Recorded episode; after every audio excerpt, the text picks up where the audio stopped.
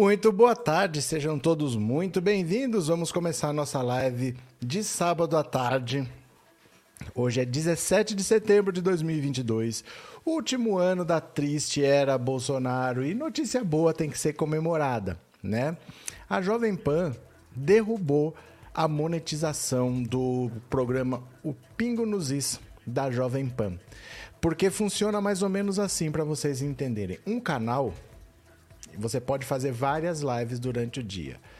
Esses, esses, canais assim que pertencem a emissoras de rádio, emissoras de TV, eles dividem o canal em várias faixas de horário. Então, por exemplo, das 7 às 8 é uma live, das 8 às 9, outra live, das 9 ao meio-dia, outra live. E cada uma tem um nome. Então, por exemplo, tem o Pingo nos Is, que é uma das lives que passa no canal da Jovem Pan. Tem outro que é 3 contra 1, né? Cada uma tem um nome diferente. É tudo no mesmo canal, mas eles vão separando por faixa de horário, dando um nome específico. E tinha saído um estudo de que a, o YouTube estava privilegiando a Jovem Pan e canais que elogiavam o Bolsonaro, canais que passavam pano. E depois desse estudo, por coincidência ou não, o Pingo nos Is acabou sendo desmonetizado. Toda vez que ele entra no ar, a monetização dele fica limitada, que quer dizer o seguinte: o canal pode ter a monetização normal. Você entrou aqui, você viu uma propaganda, não viu? Essa propaganda quer dizer que o canal está monetizado, ele está gerando alguma receita, né? Quando fica limitado, fica assim: é, não é proibido por propaganda, mas não é qualquer anunciante que vai colocar anúncio ali. Ou porque o conteúdo é delicado, ou porque o conteúdo pode ser perturbador, como eles falam. Então não é tirar totalmente a monetização, mas na prática é porque os anunciantes não colocam é, anúncios em programas que têm a monetização limitada. Na prática, é tirar a monetização.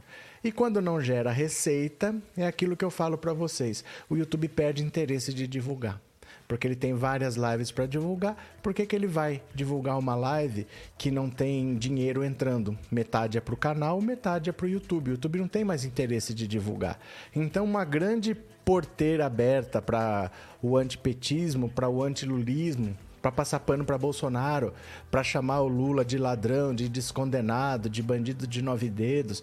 Esses caras perderam a monetização e agora eles perdem também o alcance. Ah, vai ter menos audiência, vai ter menos gente assistindo, porque a maioria das pessoas assiste porque o YouTube mostra, porque o YouTube oferece.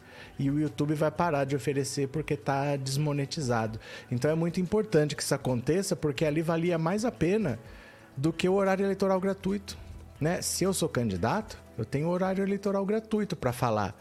Só que qualquer coisa que eu faça, eu posso ser penalizado. Ali não, quem fala é um jornalista. Se ele for processado, vai demorar alguns anos para ser condenado. Se for condenado, é uma multa em dinheiro. A emissora paga, vale a pena. Né? Porque isso raramente vai acontecer. Para ela, vale a pena. Deixa xingar, deixa falar aí. Se vier uma multa, eu pago. Isso já está no contrato do jornalista que a empresa arca com as consequências judiciais. Então é só dinheiro, a consequência é melhor às vezes você ter um canal aliado do que ter o horário eleitoral gratuito. E essa porta se fechou agora para o bolsonarismo, para a Jovem Pan, e eu acho é pouco. Deixa eu agradecer flores para Algernon, obrigado pelo super sticker e obrigado por ser membro do canal, e também o Cícero Galdino, obrigado pelo super chat. Vamos ler? Vamos ler as notícias? Vamos ler aqui, começar pela Jovem Pan, porque eu acho é pouco, olha só. YouTube derruba a monetização do programa Os Pingos nos Is na Jovem Pan. Olha a cara do Augusto Nunes, olha a cara do Augusto Nunes, eu acho é pouco. É? O programa O Pingo nos Is, o principal da emissora de rádio e TV Jovem Pan, foi classificado nessa semana pelo YouTube na categoria Monetização Limitada. A plataforma alegou que a restrição se deve à inadequação do conteúdo para os anunciantes da plataforma. A monetização limitada permite que o anunciante escolha não veicular seu material em determinados vídeos, o que faz com que os ganhos com publicidade do canal sejam drasticamente reduzidos muitos anunciantes automaticamente desabilitam publicidade em canais com monetização limitada para não relacionarem suas marcas com conteúdos que possam conter violência ou abusos. A restrição do YouTube ocorreu no mesmo dia em que a coligação encabeçada pelo PT acionou o TSE pedindo isonomia no tratamento dado pela plataforma a conteúdos sobre os candidatos à presidência da República. Dentro da Jovem Pan, a desmonetização foi interpretada como retaliação ao levantamento realizado pelo NetLab. O grupo de pesquisadores sobre redes e comunicação digital da Universidade Federal do Rio de Janeiro indicou que o algoritmo do YouTube privilegia a Jovem Pan e vídeos a favor do presidente Bolsonaro em suas recomendações de vídeos para assistir. O estudo realizou 18 visitas testes ao YouTube durante e durante os acessos à plataforma, os canais da Jovem Pan foram indicados 14 vezes na página inicial do YouTube, tendo mais de um vídeo sugeridos. A conclusão dos pesquisadores é que a plataforma distribui conteúdos da Jovem Pan de forma não isonômica, de forma não igualitária. Um dia depois, na tarde de quinta, a restrição foi derrubada e a monetização voltou ao normal. Olha só, começa assim, viu? começa assim. O YouTube ele nunca faz é, vai derrubar o canal em definitivo. Primeiro eles tiram a monetização, depois volta, depois tira em definitivo, aí depois suspende o canal, impede de postar vídeo e depois exclui. É, é o caminho é esse. Então quando começa a ter algum tipo de retaliação é porque já está num processo em que o YouTube está mais de olho, porque aquele canal tem alguma coisa. Então, desmonetizar é o primeiro passo. Depois a monetização pode voltar. Depois eles desmonetizam por um período mais longo, que já não compensa mais para você gerar renda ali. Depois eles suspendem o seu canal e depois eles acabam excluindo o canal. Dificilmente vão excluir um canal de uma empresa de comunicação Normalmente são canais independentes, assim, que tem uma pessoa como dono, não uma empresa. Mas o caminho normalmente é esse, serve de alerta que o YouTube está vendo agora o que está acontecendo e que, como eles gostam de dizer, acabou a mamata. Né? João Bosco, obrigado pelo super sticker, meu parceiro. Muito obrigado, viu? Valeu. É, gado, sempre fugindo da raia. O que aconteceu, Rose? Conta pra mim. É, Antônio, não perco meu tempo assistindo o Jovem Pan, mas aí é que tá não é para você mesmo. Não é para você. Eles não fazem isso para o Antônio assistir. É para a pessoa de direita que já é radical. Então esse pessoal nunca vai enxergar os problemas do governo Bolsonaro e nunca vai desistir. Por isso que o Bolsonaro tem 32% de aprovação e não cai nunca. Porque sempre tem um lugar onde aquela pessoa que votou no Bolsonaro e está se achando talvez arrependida, vai lá e vê uma, um monte de notícia favorável ao Bolsonaro e um monte de notícia contra o Lula e contra o PT. Então não é para você mesmo, eles não querem falar com a esquerda. Eles escolheram um público e eles falam só para aquele público. Essa é que é a questão. Você entende qual é o caso? Vamos ver aqui o que mais. É, hum, João Paulo, hoje eu fiz um voto de caridade, fiz um pix para um inimigo Bolsonaro de um Senado. Ah, não é possível, João. Não acredito que você fez. Sério que você fez isso? Não acredito que você fez um pix para o CPNJ da campanha do Bolsonaro 47508 748 000163. Porque cada pix de um centavo custa mais de dois reais para ser processado. E você acaba é, provocando um transtorno na campanha, porque cada doação tem no máximo 72 horas para você prestar contas no TSE. Então você tem que dizer o nome, o CPS individualmente para cada uma. Se todo mundo fizer o que você fez, que é muito feio, todo, eles vão ter centenas de milhares de, de doações de um centavo, que custam dois reais cada, e que podem fazer ele perder o prazo de prestação de contas. Isso não se faz. Muito feio ficar fazendo Pix de um centavo para 47508 748 000163. Muito feio, viu? De verdade, não faça mais isso não. Cadê? É, Aline, agora vai apertar de vez para ele sem dinheiro do YouTube chora. É porque começa assim todos os canais que foram excluídos, o Alan dos Santos, o Bernardo Kister, esse pessoal, é assim, começa, desmonetiza, depois volta. Se continua persistindo, desmonetiza de vez, você é excluído do programa de parcerias do YouTube, então você ainda pode postar vídeo, mas sem gerar receita e sem ninguém ver, porque aí ele não distribui também.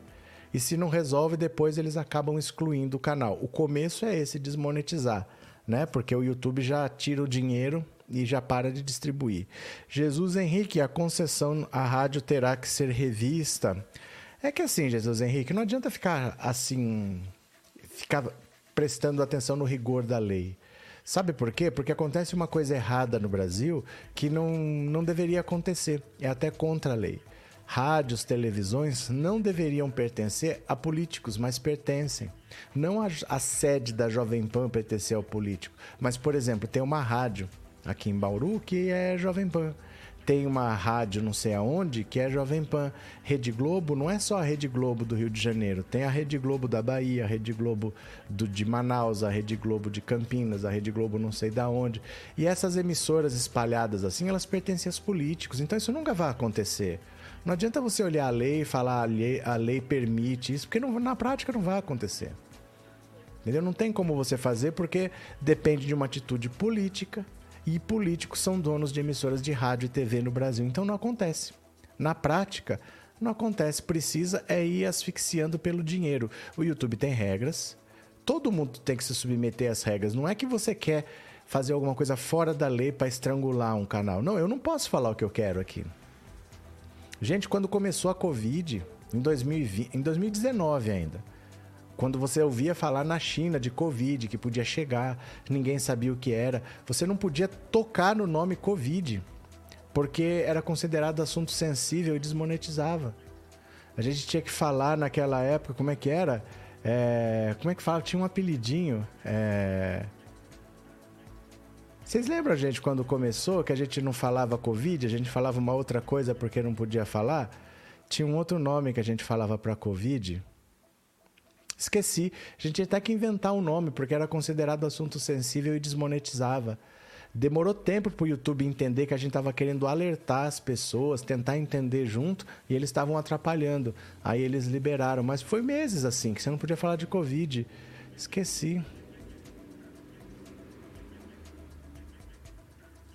Esqueci. Como é que é? Tinha um apelidinho. Quem que lembra que falava assim?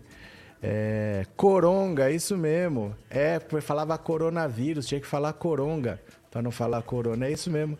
Era, não podia falar, não é Covid, não existia nem o nome Covid. A gente falava só de coronavírus. A gente falava de coronga. Não podia falar coronavírus que eles desmonetizavam.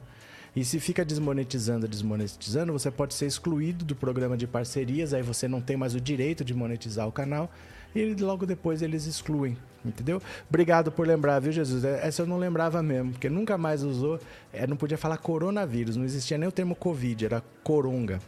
É, JF Sestari, obrigado pelo superchat, viu? Muito obrigado mesmo, valeu. Cadê?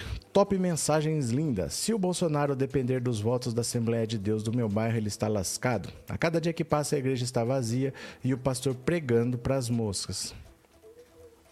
Acontece, né? Infelizmente acontece. Agora, é uma pena que isso esteja uma coisa atrelada à outra, né? Política com religião, porque a pessoa já está vulnerável e você fica usando dessa vulnerabilidade para levar a pessoa para lá ou para cá. É uma pena, né?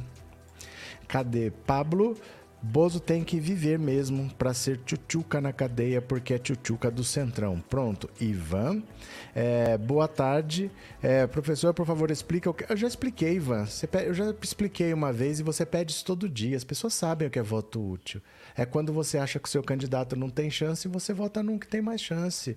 Você pede isso todo dia. Eu já expliquei aqui, né? Explica o que é voto. As pessoas sabem. As pessoas sabem o que é voto. Muita gente não sabe. Não é verdade que muita gente não sabe. A mesma coisa que, ah, o Bolsonaro vai comprar voto. Gente, às vezes a gente menospreza as pessoas. Muita gente não sabe, muita... não é verdade que muita gente não sabe. Todo mundo sabe o que é voto útil. Tá bom, mas eu já expliquei aqui, mesmo assim. Aí todo dia tem a mensagem, explica o que é voto útil. As pessoas sabem. Viu? Ninguém nunca perguntou o que é voto útil na live. Eu faço live todos os dias, de manhã, de tarde. Ninguém nunca perguntou o que é voto útil. Valeu? É, Fátima, boa tarde. Muito frio aqui no centro do Rio. Estou coberta e curtindo a sua aula. Obrigado. Aqui tá um sol. Tá um sol, viu? Tá um sol. Agora, olha o Ciro. Olha o Ciro Gomes aqui. Ciro virou um candidato tóxico para o PDT, diz ex-membro do partido que defende voto em Lula. Olha só. Olha só. Um grupo de pedetistas e ex-membros do partido insatisfeitos com a campanha de Ciro Gomes elaborou um manifesto contra a candidatura do presidenciável em defesa do voto útil no ex-presidente Lula. O documento aponta que o ex-governador do Ceará se tornou tóxico para os candidatos do partido que disputam uma cadeira no Congresso Nacional e as eleições estaduais. Os candidatos estão perdendo votos, afirmou nesta quarta-feira Gabriel Cassiano, ex-integrante do partido e um dos idealizadores do texto, em conversas com a Carta Capital. Esse discurso dele está afastando os votos dos parlamentares do PDT.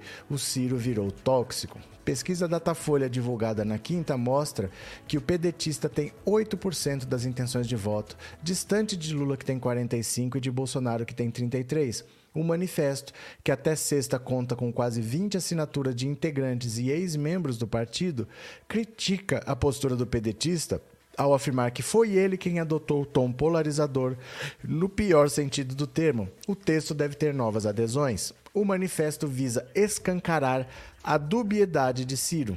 Muitos se encantaram com o discurso dele porque ele tinha um projeto de país muito interessante com críticas pontuais ao PT.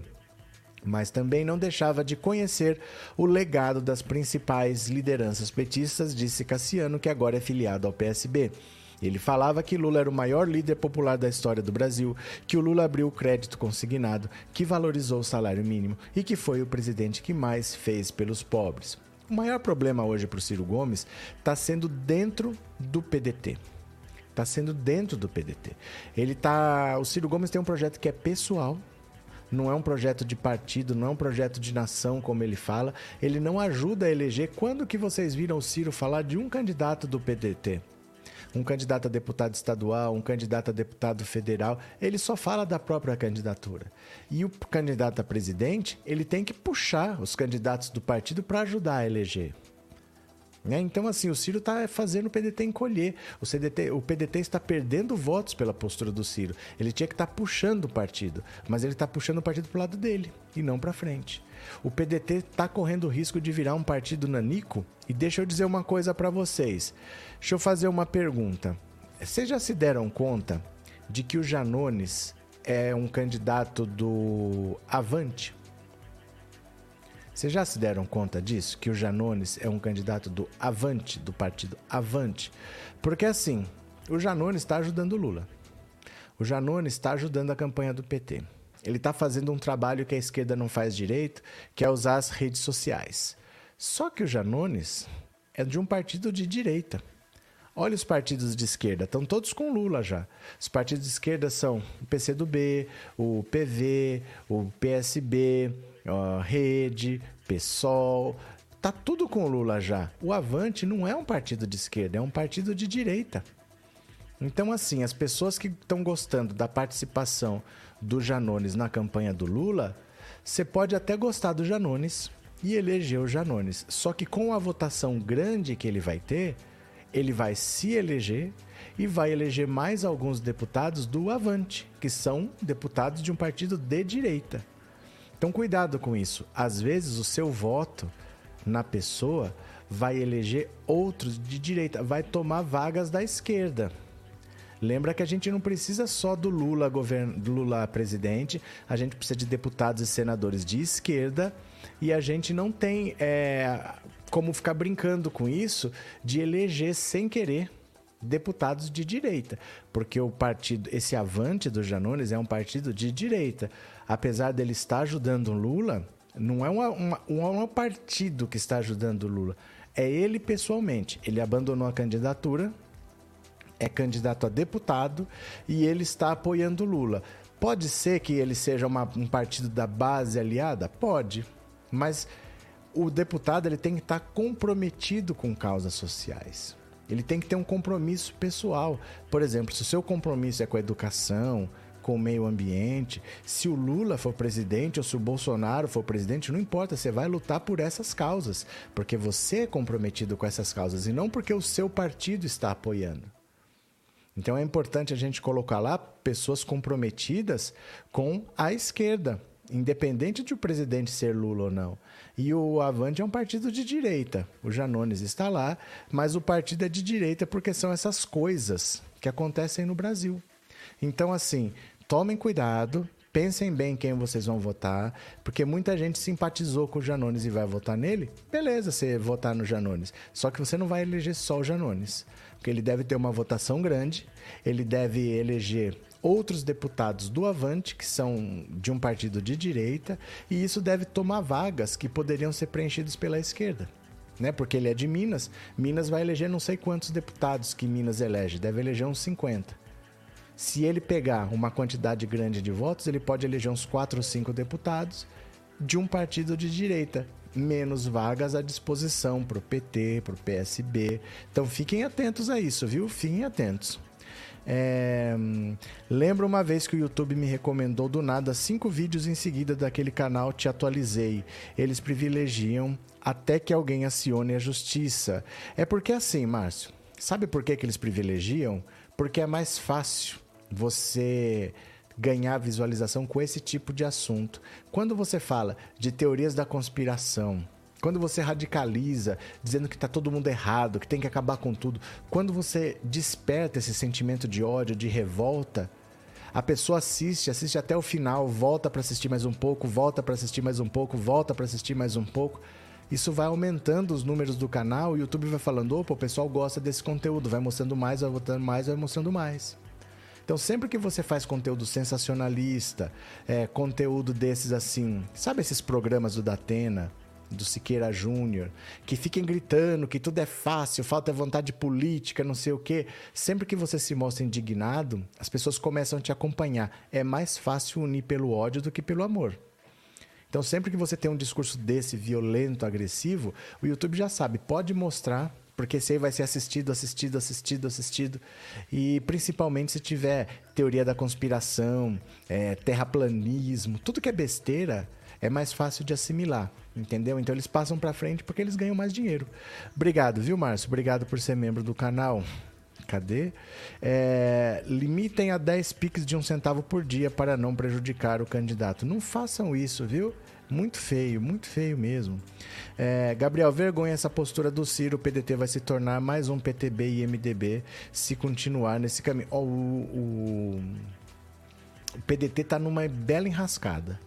Vai eleger muito poucos deputados, vai ter que vir se arrastando para querer apoiar o governo Lula. Sem o Ciro Gomes, que vai ficar insuportável para ele o ambiente, ele vai ter que sair. É, não, não precisava nada disso estar tá acontecendo, né? Cadê? Uh, que análise ridícula, meu caro. Ô, Estevão, Esteval, Esteval. Muito boa a sua opinião. A sua opinião é assim, ela é bastante embasada. Né? Isso aí que você acha que é uma análise bem feita, é só falar isso. Muito embasada a sua opinião. Quase ganhou da minha lhama aqui, ó.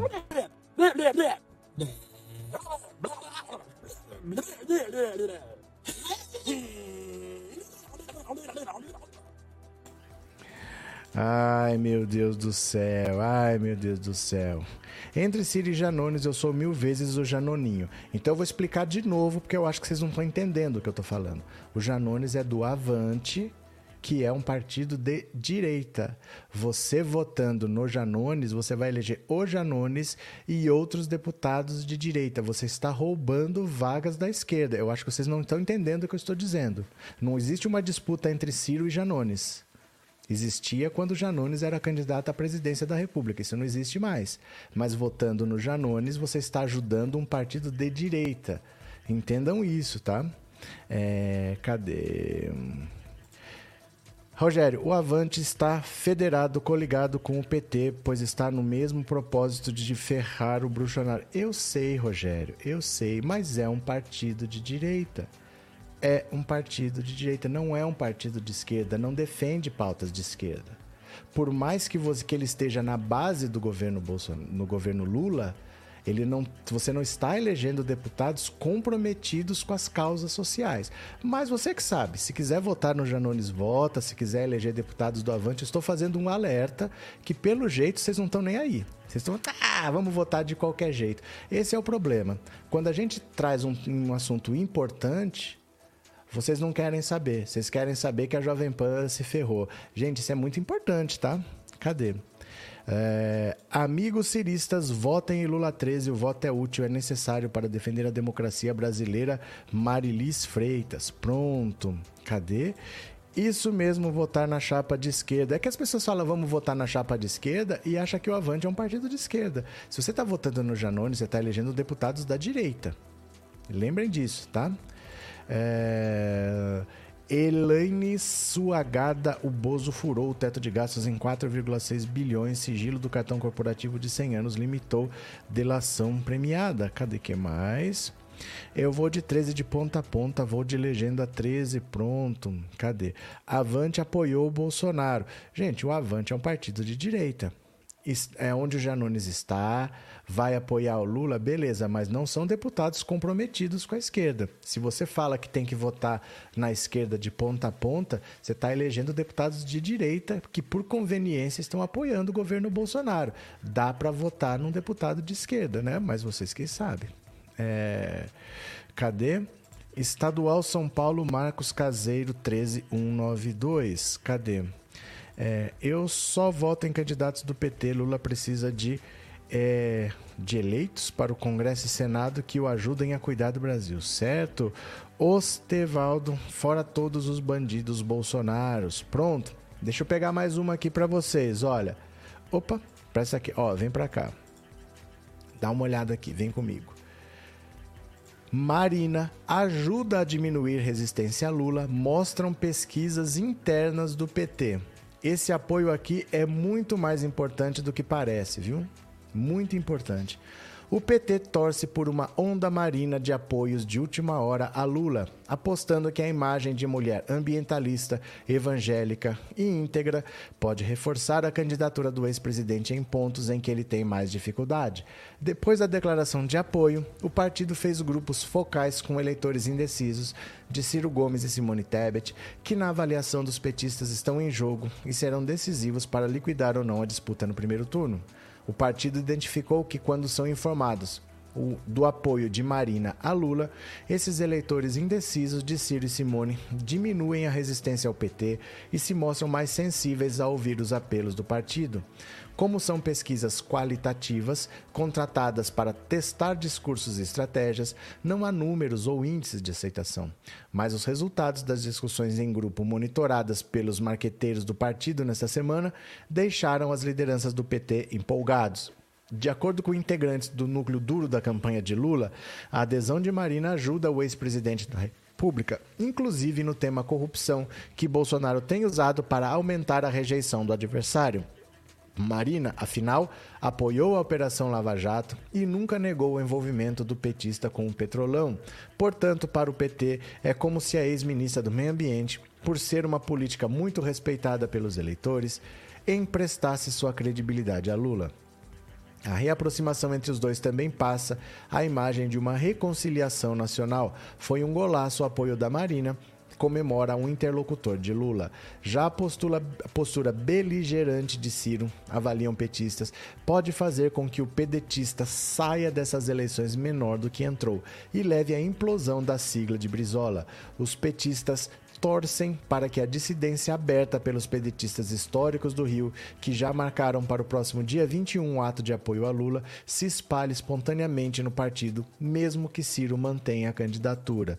O Ciro não vai desistir, mas ele vai ser abandonado pelo partido. Ele vai seguir sozinho, sem apoio.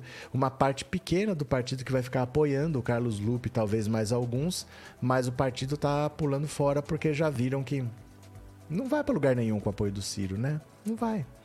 Cadê? É, Juliane, na verdade, tem muitos que não estão comprometidos com nada e só em garantir o cargo deles na política. É a maioria é a maioria, mas tem os que a gente pode escolher se a gente tiver mais atenção, tem sim, né?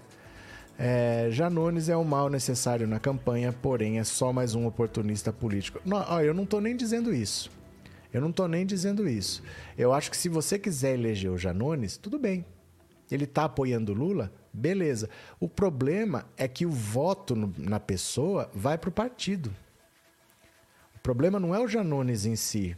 Se quiser votar no Janones, tudo bem. Só que o seu voto vai para o partido. O Janones deve ter uma votação muito grande. Porque, como candidato à presidência da República, ele já teve muito destaque. E agora ele está muito próximo do Lula. Então ele ganhou engajamento, ele ganhou seguidor, ele vai ter uma votação muito boa. Isso vai eleger mais deputados do partido dele e menos do PT, por exemplo.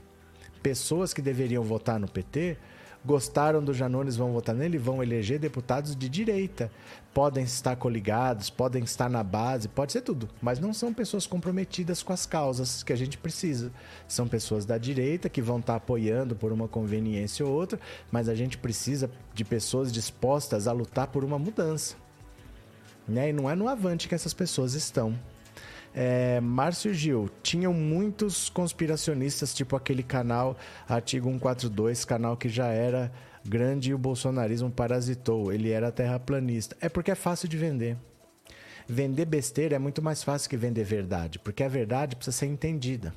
Então você tem que saber de várias coisas para entender a verdade, né? Às vezes você precisa, por exemplo, ter estudado, às vezes você precisa ter se dedicado um pouco mais, às vezes você precisa que alguém te explique isso e aquilo antes de você entender aquilo, mas a mentira ela é feita para você acreditar.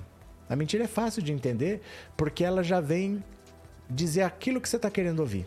Então você já estava querendo ouvir aquilo e vem alguém e fala. Então ela é fácil de aceitar. Por isso que o canal cresce muito mais rápido, né?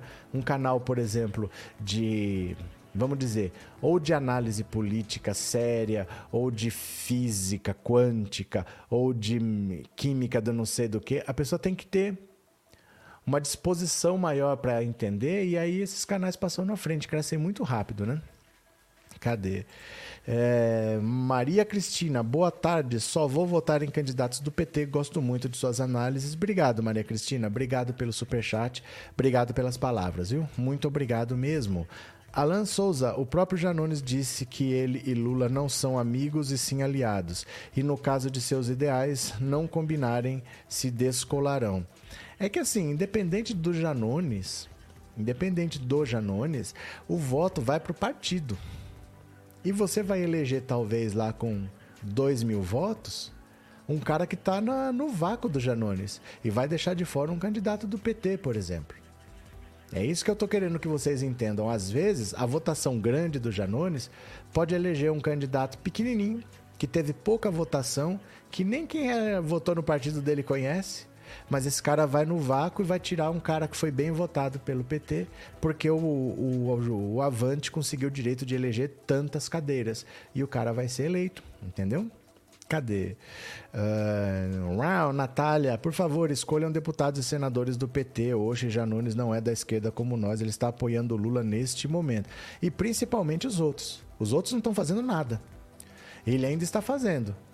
Os outros não estão fazendo nada e vão ser eleitos a reboque dele, sem fazer rigorosamente nada. Você nem sabe em quem você está votando.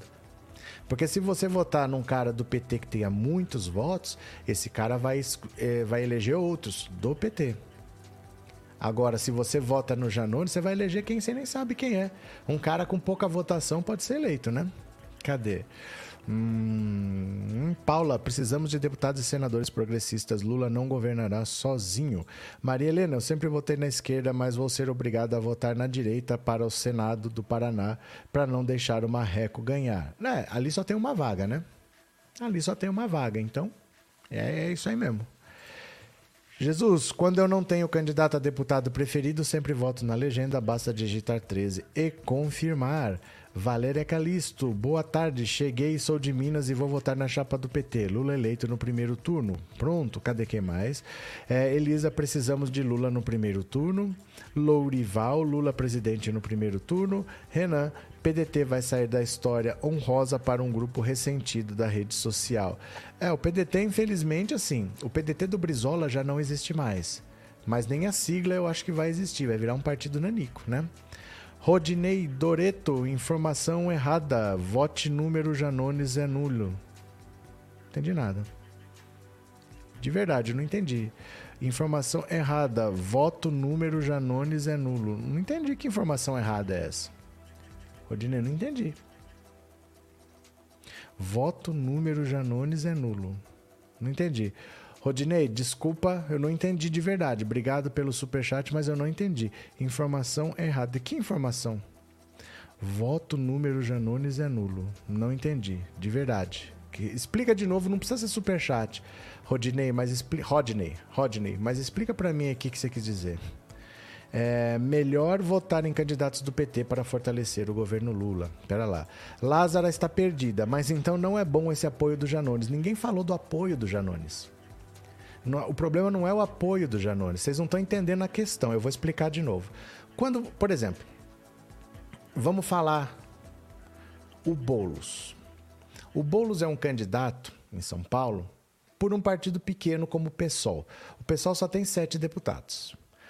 Com a votação dele, se ele tiver lá seu um milhão de, de votos, ele pode eleger a si mesmo e mais uns quatro ou cinco. O que para o pessoal é muita coisa, porque no Brasil inteiro o pessoal só tem sete. Se o Boulos for responsável por cinco, ele pode dobrar a bancada do pessoal. O pessoal pode passar de 7 para 12, para 15, talvez. Ele pode sozinho fazer dobrar. Quando você vota numa pessoa, o voto dessa pessoa é computado como voto do partido. Então, por exemplo, esse um milhão de votos que o Bolo tem, tudo é exemplo, tá? Esse um milhão de votos é um milhão de votos pro pessoal. Aí eles pegam quantos votos válidos teve. Vou, vou chutar número só para ficar bonitinho. 10 milhões de votos.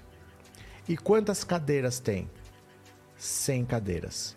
Então, para cada cadeira, você precisa de 100 mil votos. 100 mil votos.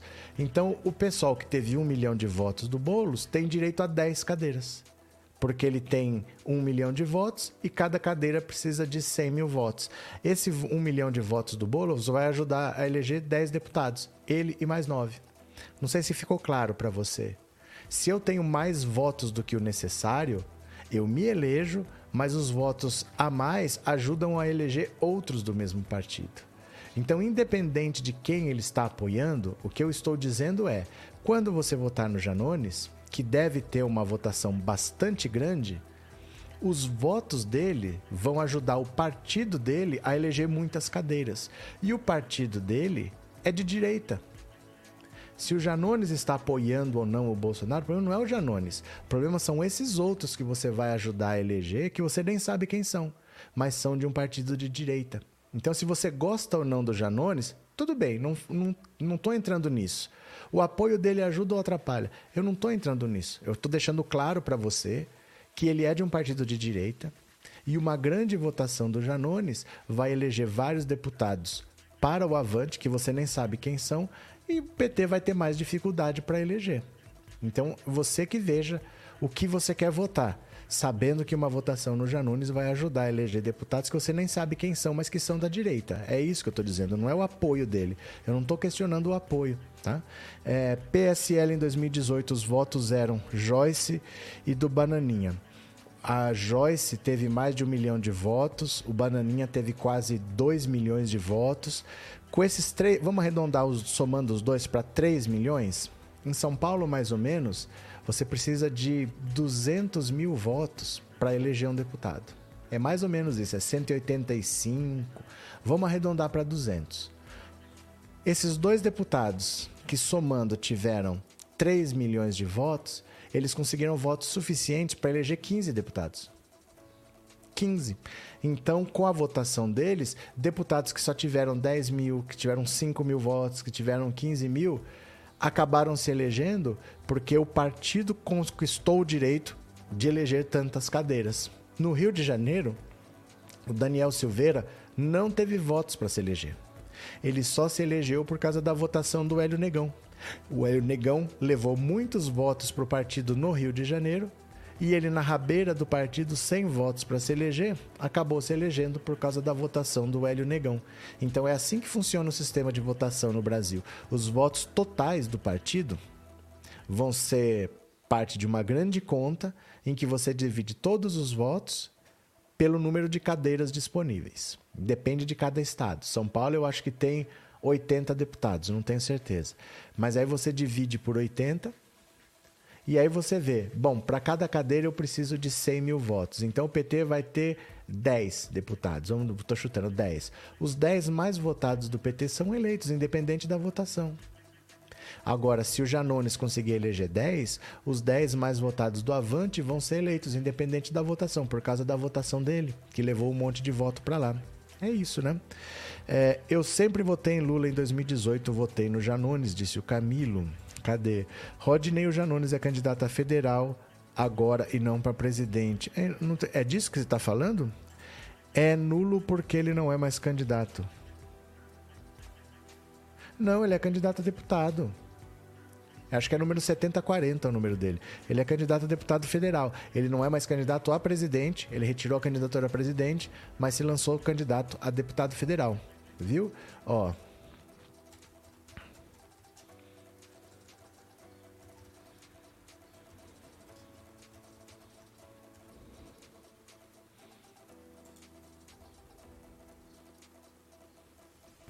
Quer ver?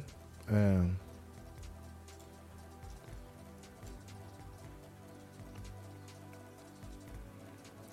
Cadê aqui, ó?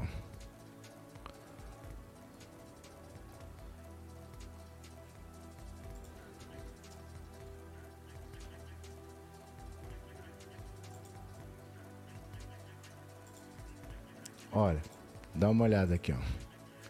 Ó. É material recente da campanha dele. Olha. Ó, deputado. Ele virou candidato a deputado agora. Viu? Ó, André Janone, isso aqui é de 2018. Mas olha aqui, ó.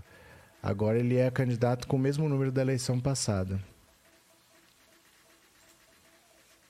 Isso aqui é de 2018. Mas ele está com o mesmo número. Isso aqui é da campanha atual dele. André Janone, 7040. Ele é candidato a deputado federal, não candidato a presidente mais, mas ele é candidato sim a deputado, viu? Cadê? É... Boa tarde. Será que o Hélio Negão vai ser bem votado? Ninguém pode dizer, Josefa. Ninguém pode dizer. Porque ele não é um político tradicional. Esses candidatos que são eleitos numa onda, eles são imprevisíveis. Quer ver? Um outro exemplo que nem o próprio partido sabe o que esperar é o Queiroz. O Queiroz não é da política, mas a onda do bolsonarismo também já passou. Ninguém sabe o que esperar do Queiroz. O Queiroz vai ser eleito? Ele é candidato a deputado estadual pelo PTB no Rio de Janeiro. Ele vai ter uma grande votação? Ninguém sabe. Porque ele não é da política. Quando o cara é da política e tem um histórico, é diferente. Mas esses candidatos que não são da política, que estão lá por uma, por uma onda passageira, ninguém sabe se eles conseguem se manter ou não. Ninguém sabe. É diferente, né? Quando você tem um político tradicional, vamos dizer assim. É, pega, por exemplo, é, o Alexandre Padilha que é candidato a deputado federal pelo PT e já foi deputado várias vezes, já foi ministro e tal. Você sabe que ele tem um X de votos que ele vai ter. Porque não depende de onda. Ele tem uma votação grande assim e ele normalmente consegue se eleger. Mas um Hélio Negão da vida ninguém sabe. Ninguém sabe, ninguém sabe a Joyce Hasselman. A Joyce Hasselman, para deputada, ela teve mais de um milhão de votos. Em 2020, ela saiu candidata a prefeita de São Paulo, ela não teve nem 100 mil. Ela teve 90 mil para prefeita.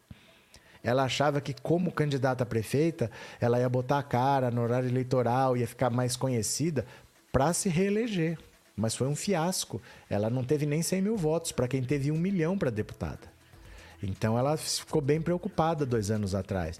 É imprevisível. A gente não sabe porque eles não são tradicionais, né? É, Carlinhos, o Janones é de direita, ele só apoia o Lula para ganhar votos. Janones é oportunista. Eu, sinceramente, eu não conheço o Janones. Ele já foi do PT, ele já foi do PT, mas saiu. E ele tá nesse partido Avante, que é um partido de direita, viu?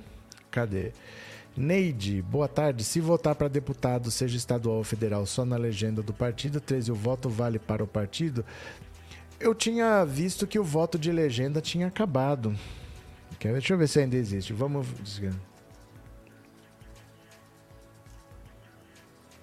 Vamos ver se acabou, se não acabou.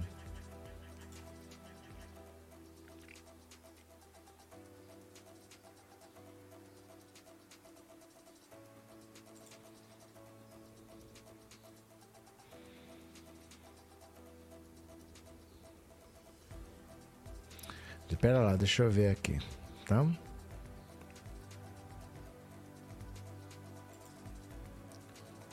Vamos ver, dá uma olhada aqui. Eu tinha ouvido falar que ia acabar. Meu voto pode eleger outro candidato ou partido? Entenda. Olha, nas eleições para deputado federal, deputado estadual ou distrital e vereador, os eleitos não são necessariamente aqueles que tiverem mais votos. Essa situação pode gerar confusão entre os eleitores em relação ao destino do seu voto na urna. O que acontece com o meu voto? Para explicar, é preciso entender alguns conceitos do processo eleitoral brasileiro, como o sistema proporcional, o voto em legenda e o quociente eleitoral. Vamos ver aqui. Deputados são eleitos pelo sistema proporcional. Beleza, é isso que eu estava explicando para vocês. Deixa eu ver o voto de legenda aqui. O meu voto pra, pode ir para outro candidato ou outro partido. Há uma possibilidade de o eleitor que votar na legenda acabe beneficiando outro partido ou federação partidária. Isso porque, segundo uma regra implementada pela Justiça Eleitoral em 2016, o partido que conquistou um ou mais assentos só pode ocupá-lo se o candidato classificado tiver obtido pelo menos 10% do quociente eleitoral. Portanto, se a maior parte dos votos for na legenda, os candidatos mais bem colocados podem não atingir a nota de corte e o partido acabar perdendo suas vagas. Então, ó, voto na legenda é, é benéfico. Apesar do possível efeito de migração do voto para outro partido, Ricardo Vita Porto considera o sistema. Ah, pelo jeito tá tudo valendo, viu? Porque eu ouvi falar que tinha acabado, mas essa matéria aqui é de junho de 2022. Pelo jeito não acabou, não. O voto de legenda é assim: eu, se eu votar num candidato do PT, é um voto pro PT. Mas se eu votar só na legenda, é a mesma coisa. Isso soma no total. Então, por exemplo, é, vamos dizer que para eleger um deputado você precisa de 100 mil votos. E você teve, o partido teve um milhão de votos. Aí pode ser voto de deputado ou voto de legenda. Vai dar um milhão de votos. O partido tem o direito de eleger os 10 mais votados dele. Então, aquele que teve 500 mil, aquele que teve 200, aquele que teve 100, aquele que teve 80, aquele que teve 70, aquele que teve 60, os 10 primeiros vão ser eleitos porque o partido conquistou o direito de eleger 10 cadeiras, nesse número que eu estou chutando. Então, o voto de legenda ele ajuda o partido a eleger cadeiras sem necessariamente você votar numa pessoa, né? Francisco, obrigado pelo super sticker e obrigado por ser membro, viu? Muito obrigado. Avante do Janones em São Paulo não apoia a coligação do PT, eles estão apoiando outras coligações. Então, o que eu falo para vocês é o seguinte: pensem no que você quer, porque todo mundo concorda, o Lula precisa de um monte de deputados que apoiem, é verdade. O Avante está apoiando, beleza. Mas quem são os deputados que vão ser eleitos? Você não sabe. Você está votando no Janones, que deve ter uma votação grande. Só que o Janones está num partido que é de direita. O voto dele vai entrar num grande bolo do Avante e o Avante vai conseguir eleger vários deputados com os votos do Janones. E aí você vai eleger outros deputados que você não conhece, mas que são de um partido de direita. Podem até estar apoiando o governo Lula, mas não são deputados comprometidos com as causas que a gente considera importante. É isso, né?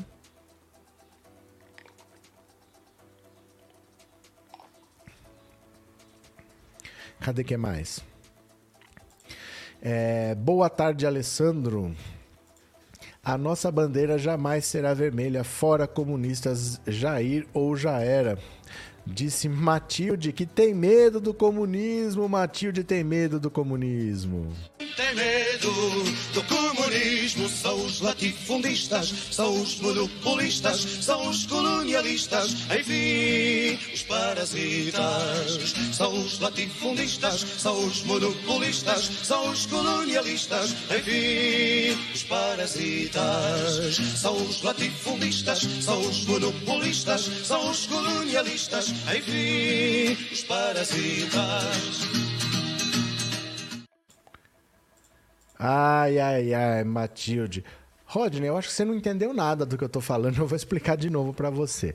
Janones é candidato a deputado federal. Sabemos, é disso que nós estamos falando. Não mais a presidente, sabemos também. Se votar para ele para presidente é voto nulo. Ninguém nunca falou nisso, votar nele para presidente. De onde você tirou isso? De onde você tirou isso? Por outro lado, acho sacanagem trabalhar contra quem é apoiador do PT. Não é trabalhar contra quem é apoiador do PT. Eu estou conscientizando as pessoas que têm um objetivo e podem estar fazendo outra coisa. Eu não estou trabalhando contra o Janones. Eu estou explicando que o Janones é de um partido de direita ou não é, Rodney. Explica para mim. O Avante é um partido de direita ou de esquerda? As pessoas que estão que não conhecem o Janones não sabem quem ele é, quem ele é, porque basicamente quem conhece o Janones são pessoas de Minas, porque ele é de Minas, ele não é uma figura nacional. Ele apareceu apoiando Lula. Muita gente gostou dele e falou: "Vou votar no Janones". Só que se você votar no Janones, você vai eleger o Janones, mas ele deve ter uma votação muito grande. É para deputado que eu estou falando, Rodney. Ele vai eleger uma grande bancada do Avante, que é um partido de direita. Será que tá claro, Rodney? Que é isso que eu estou falando. Eu não tô falando que ele é candidato, é voto nulo, eu não sei de onde você tá tirando essas viagens aí, de verdade, viu? É, Antônio, por que tantos partidos no país? O senhor não acha que isso prejudica a nossa democracia? Muitos partidos, pouca qualidade e seriedade. Sim, é para isso que foi criada a cláusula de barreira. A cláusula de barreira, ela exige uma votação mínima para o partido receber fundo eleitoral, fundo partidário e horário eleitoral gratuito na televisão. Então, assim, na eleição de 2018, você tinha que ter 1,5% do total. Mais ou menos 150 milhões de votos. 1,5% dá mais ou menos 2 milhões. A rede já não atingiu. A rede não atingiu. Então a rede, desde 2018 até agora, eles estão sem fundo partidário, que é um dinheiro que eles recebem todo mês, sem fundo eleitoral, que é esse dinheiro que vem na véspera da eleição, e sem horário eleitoral gratuito. Há quatro anos. Agora sobe de um e meio para dois. Então imagina que a rede, sozinha e com dinheiro em 2018, não conseguiu o mínimo. Agora ela não tem dinheiro e tem que conseguir mais. Ela não conseguiu um e meio quando tinha dinheiro, agora sem dinheiro ela tem que conseguir dois. Se ela não atingir de novo, fica complicada a existência do partido. Então, os partidos pequenos vão começando a ficar inviabilizados. Na próxima eleição em 2026, aumenta de 2 para 2,5%. E na outra eleição de 2030, aumenta para 3%. Nessa eleição, a expectativa deles é que só oito partidos atinjam a cláusula de barreira. Por isso que a Marina Silva vai sair candidata a deputada e não aceitou ser vice do Haddad porque ela precisa conseguir votos para a rede conseguir voltar a ter acesso ao fundo partidário e o fundo eleitoral. Mas a tendência é que, por exemplo, se o PTB, o PTB já é um partido pequeno, tá com 11 deputados só. Se ele minguar, que é o que deve acontecer, porque esses que estavam eleitos saíram todos. O Roberto Jefferson está preso. O candidato ao Senado, que era o Daniel Silveira, inelegível. O Eduardo Cunha vai ter a candidatura impugnada também. Se eles não tiverem o mínimo de votos, vai ficar sem dinheiro. Então, muitos partidos vão começar a não atingir a votação mínima e vão se complicar. Entendeu? E aí você vai diminuindo o número de partidos. Porque o Brasil tem 33 partidos registrados oficialmente e mais 68 em processo de formação. É mais de 100, se aprovar tudo. Então, essa cláusula de barreira vai limitando, exigindo votações mais altas que esses partidos não conseguem ter. eles vão até existir mas sem dinheiro, sem horário eleitoral gratuito, a tendência é que eles desapareçam com o tempo, né? Então vamos ver. É... José Aldo, agora é a hora da gente, eleitor, dar o troco àqueles que votaram contra a classe trabalhadora. Pronto. Fernando, tem uma jornalista da Record que disse que o IPEC é Data, e Datafolha erraram nas últimas eleições de 2018. Uai, e aí? O que, que eu posso fazer? Você sabe que você tem que entender uma coisa? Você tem que se acostumar com o seu senso crítico e se preocupar menos com o que o outro está falando. Você vai adquirindo informações e você vai ganhando autonomia para você começar a discernir o que é verdade do que é besteira. Porque tá cheio de repórter falando besteira por aí. Você já se acostumou que o Datafolha e o IPEC são os dois é, são os dois institutos de mais credibilidade, o que tem mais condição de, de fazer uma pesquisa nacional, que tem mais estrutura, que tem mais experiência, ela pode falar o que ela quiser, isso não pode abalar a sua segurança. Ah, mas a repórter falou, e daí que ela falou? Qualquer um pode falar qualquer coisa, mas você já adquiriu informação para saber que esses são os institutos mais conceituados. Ah, errou. Não existe errar. Não existe errar. Porque a pesquisa fala o que está acontecendo hoje. Ela não está prevendo o futuro. A pesquisa não quer saber quem vai ganhar. A pesquisa está medindo hoje quem está na frente. Então não é porque lá na frente deu outra coisa que a pesquisa errou. O objetivo não é esse. O objetivo da pesquisa não é prever o futuro. A pesquisa não está dizendo quem vai ganhar. Ela está dizendo quem está na frente hoje. E o mundo é dinâmico. Então a gente não pode comparar essas coisas. Ah, eles erraram. Eles nunca se propuseram a adivinhar. Não é um exercício de adivinhação. É um exercício de medição. Qual que é o, o instituto que sabe melhor medir o momento atual? E não qual que prevê o futuro. É errado a pessoa que acha que o, o instituto está querendo prever quem vai ganhar. Nenhum instituto prevê quem vai ganhar. Eles medem o presente, eles não preveem o futuro, viu? É... Peter Jackson. Gente, o professor Roberto tem razão. Vamos votar em deputado federal do PT para ajudar Lula. É só isso que eu quero que vocês entendam. Que se você votar num candidato, o voto conta para o partido, e se você tiver uma grande quantidade de votos naquele partido, você elege vários candidatos daquele partido. Então, por exemplo, o Tiririca, se ele tiver um milhão de votos, ele vai puxar um monte de candidato que teve pouco voto no PL. Ele é do PL. Já o Janones, que deve ter uma votação muito grande, ele vai eleger um monte de deputados que você nem sabe quem é. É isso que você tem que entender, que a gente quer eleger deputados de esquerda, se a gente votar na direita, não, a gente não consegue, né? Cadê? Lourdes, é bom deixar claro para o público que senador não pode ser na legenda para não anularem o voto, mas aparece lá. Aparece lá que você anula o voto. Ele pede três números, se você não falar, ele vai falar anulo e depois você tem que confirmar. Aparece, a urna fala isso, que você está anulando o voto, né? Isso só acontece se você confirmar, viu? Helena, acho que o número do Janones. Acho que número do Janones para presidente. Não entendi, Helena. Cadê? Fernanda, hoje escolho meus candidatos a a partir do partido. Se for de direita, excluo. É, mas é o compromisso que a gente tem que ter, né? Fernando, quem você acha que será o sucessor do Lula do PT na presidência em 2026? Fernando, não existe isso, rapaz. Não existe essa, essa adivinhação que vocês querem fazer. Sabe para que, que existem esses canais aqui? Para entender o presente, não é para prever o futuro. Ninguém pode prever isso. Nós não sabemos se nós estamos vivos lá. Nós não sabemos se o Lula vai ganhar no primeiro ou no segundo turno. Você quer saber quem que vai ser o candidato de 2026? Não existe essa resposta, não. A gente tem que entender o presente, não prever o futuro. É que às vezes, quando você entende o presente, você começa a ter uma noção do que vai ser o futuro. Porque, por exemplo, uma canoazinha, você vira para lá, vira para cá, é só remar. Mas um navio transatlântico, para ele virar, ele é muito grande, ele tem muita inércia um motor muito grande. Se não adianta você querer virar o motor ao contrário e achar que ele para, ele ainda vai andar muito tempo para frente até parar. Então, se você vê que ele está indo para lá, você sabe que nas próximas 10 minutos ele vai continuar indo para lá. Você está entendendo a analogia? Faltam 15 dias para a eleição. O Lula está muito na frente do Bolsonaro. O Bolsonaro não está crescendo. O Lula não está caindo. O Lula vai chegar na frente. Dá para perceber isso porque você está vendo para onde que está indo. Mas se você não tem uma coisa assim, em 2018 não dava para prever isso, por exemplo. Não eram candidatos tão conhecidos, tão estabilizados. Não dava para prever. Podia ter mudança como teve. Hoje é muito difícil que aconteça o que aconteceu em 2018. Você entende? Porque os candidatos são muito conhecidos. Em 2018 não eram. Bolsonaro não era, era deputado, ele não era conhecido. E o Haddad não era conhecido, ele foi ministro da Educação, pouca gente conhecia no Brasil, fora de, de São Paulo. Em São Paulo conhecia, mas fora de São Paulo não.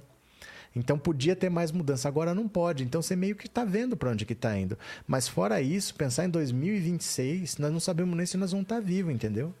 Nós não temos ideia do que vai acontecer até lá. Então, não existe essa conta, não existe essa previsão, é impossível dizer qualquer coisa, viu? Guilherme, não acabou o voto de legenda. É bom que ajude o partido a atingir o coeficiente eleitoral. Imagina o povo entender isso. Pronto, Meire, a única coisa que eu tenho certeza é que o Bolsonaro vai ser reeleito. Vai. Com certeza, Meire. O Bolsonaro vai ser reeleito. Vou até te mostrar aqui, ó. Vou até te mostrar que você está sabendo mais até que a Damares. Olha só. Fica aí na ponta, viu? Vou te mostrar um negocinho aqui para você ver como ele vai ser reeleito. Olha aqui, ó. O milagre de Damares na campanha de Bolsonaro. Fica aí, Meire, não foge não, viu? Olha. O radar mostrou em diferentes momentos no início da campanha como a primeira-dama Michele Bolsonaro resistia a se envolver no projeto de reeleição do marido. Michele se recusava a gravar vídeos para a campanha, faltava a eventos em que deveria brilhar para o eleitorado feminino e mantinha uma postura discreta nos temas do governo. Tudo começou a mudar a partir da convenção que oficializou a candidatura de Bolsonaro e teve Michele como personagem principal. Hoje, Michele grava, viaja e atua na campanha do marido com todo o empenho possível. O que fez Michele mergulhar na campanha? Um alerta de Damares Alves, ministra e amiga. Michele percebeu que o presidente pode perder e entrou. Mas é claro, né? Eu acho que você deve entender mais que a Michelle Bolsonaro, que a Damares, que estão lá dentro da campanha, né, Meire? Você deve saber mais do que elas, porque elas estão lá dentro da campanha e elas estão vendo o barco afundando. Mas você está segura. Faz sentido, viu, Meire? É, Márcia, pessoal, vamos moderar o linguajar no chat. Antônia, eu acho é pouco para Jovem Pan. Cadê quem mais? Cadê vocês aqui? É, NTEC Gado tem que ficar Gado que não quiser ficar aqui no governo Lula vai para a Hungria, lá o governo é de extrema direita. Cadê? Maria de Fátima, mas acredito que terá segundo turno para presidente. A questão não é de acreditar. A questão é o seguinte: quando você olha para o quadro em que o Bolsonaro está estacionado sem crescer, e você olha para o Lula, que está com 48% dos votos válidos, o que, que vai acontecer com o eleitor do Ciro, por exemplo? O eleitor do Ciro, ele não quer votar nem no Lula nem no Bolsonaro. Porque o Bolsonaro e o Lula estão aí e eles estão optando pelo Ciro. Só que ele está provocando um segundo turno exatamente entre Lula e Bolsonaro. Então por que, que eu não quero votar nos dois? E eu vou provocar um segundo turno exatamente entre os dois que eu não quero. Se fosse para provocar um segundo turno com o meu candidato, mas não, eu vou provocar um segundo turno entre os eleitores que eu não quero. Então, já que eu tenho que decidir, por que, que eu não vou votar logo num dos dois? A grande tendência do voto útil é fazer o Ciro e a Simone desidratarem e esses votos migrarem provavelmente para o Lula. Por que, que migrariam para o Bolsonaro se o Bolsonaro está aí? Porque um candidato, que é o Bolsonaro, é o candidato do governo. Quem vota no Bolsonaro quer continuidade desse governo. Quem vota no Lula, quem vota no Ciro, quem vota na Simone, não quer a continuidade desse governo, quer mudança. Então o cara que está votando no Ciro e na Simone já rejeitou o Bolsonaro. Ele não quer mudança, ele não quer continuidade, ele quer mudança. Então ele já rejeitou o Bolsonaro. A tendência de migração pode até ter uma parte que migre para o Bolsonaro, mas a maioria vai migrar para o Lula. E o Lula precisa de muito pouco para vencer no primeiro turno. Vocês entendem? Então, o mais provável é que o Lula vença no primeiro turno, porque vai ter migração de votos. O Ciro Gomes deve murchar. Porque o, o eleitor do Ciro ele não quer nem Lula nem Bolsonaro, mas ele vai provocar um segundo turno exatamente entre Lula e Bolsonaro para quê? Se ele não quer votar em nenhum dos dois. Você entendeu, Maria de Fátima? É, Jorge Ribeiro, em uma empresa com 5K funcionários, o chefe pede aos funcionários para votar no seu deputado. Quando eleito, ele vai defender as pautas do patrão. Verdade. Com certeza, né? Andréia, o momento é eleger Lula. Daqui a quatro anos, outros fatores teremos. Calma, tudo tem a sua hora. Não, nem nós sabemos se nós estamos vivos. Né? Daqui quatro anos, 2026. Como é que alguém pode falar alguma coisa sobre 2026, né? É, Pedro, se o professor adivinhasse o futuro, jogava na Mega Sena e ganhava, aí estaria em alguma praia do Caribe, não conosco. Eu tava fazendo live do Caribe. Tava lá assim na praia, fazendo live do Caribe. Cadê? Maria Barcelos, muito importante mesmo essa consciência de que o voto está criando ao entender que é necessário também votar na esquerda para outros cargos. É isso que eu quero que as pessoas entendam. Porque elas acham que o. A maioria não conhece o Janones. O Janones não é uma figura conhecida. Então, assim, se ele está apoiando o Lula, vou votar nele. Eu gostei dele, gostei da atitude dele. Só que o seu voto nele pode eleger outros deputados do partido dele. E o partido dele é de direita. Então a gente tem que ter essa consciência. Se quer votar, pode votar, mas tenha consciência que você vai eleger algum deputado de direita ao invés de eleger algum deputado de esquerda. Eu sempre deixo a minha cola onde eu voto. Valeu, Kelly. Universo acadêmico. Sobre o voto em legenda, ele continua. A única diferença é que para ser eleito, o candidato tem que ter ao menos 10% dos votos necessários para conseguir uma cadeira. Universo acadêmico. O Enéas, quando ele foi candidato, não sei se na primeira ou na segunda vez, que ele teve uma votação muito grande, o Prona, que era o partido dele, só lançou acho que seis candidatos. Foi na segunda vez. Porque pela primeira votação do Enéas, ele fez uma estimativa de quantos votos ele teria Aí na segunda eleição ele falou: com os meus votos dá para eleger seis deputados e ele só lançou seis candidatos. Então teve um candidato que teve 300 votos e se elegeu. 300 votos. Aí com o tempo fizeram esse negócio. É, você pode ter a votação que você quiser, mas só vai ter direito à cadeira se tiver pelo menos 10% desse mínimo. Então você precisa de 100 mil para ser eleito, você tem que ter no mínimo 10 mil, 10% do mínimo. Porque eu já teve candidato eleito com 300 e poucos votos no partido do Enéas por causa da votação dele. Né? É, Fátima, boa tarde a todos. Para quem não assistiu a entrevista do UOL com José Padilha, está excelente. Ele fala sobre o Moro e a família. Fátima Maria, deixa eu falar uma coisa para vocês. Às vezes vocês têm que tomar cuidado com esses negócios. Porque vocês ficam indicando as coisas sem saber exatamente o contexto. O José Padilha foi o cara que fez um, um entre aspas documentário, vai, ele fez um programa para, eu não lembro se foi para Netflix, se foi para o GNT, não sei que chamava O Mecanismo. E o José Padilha, o Lula nem fala com ele. De tanto que ele mentiu naquele o mecanismo. Por exemplo, aquela frase do Romero Jucá, daquele áudio que tem entre ele e o Sérgio Camargo falando do grande acordo nacional com o Supremo, com tudo, ele fala que é preciso estancar a sangria. Estancar a sangria é parar a Lava Jato.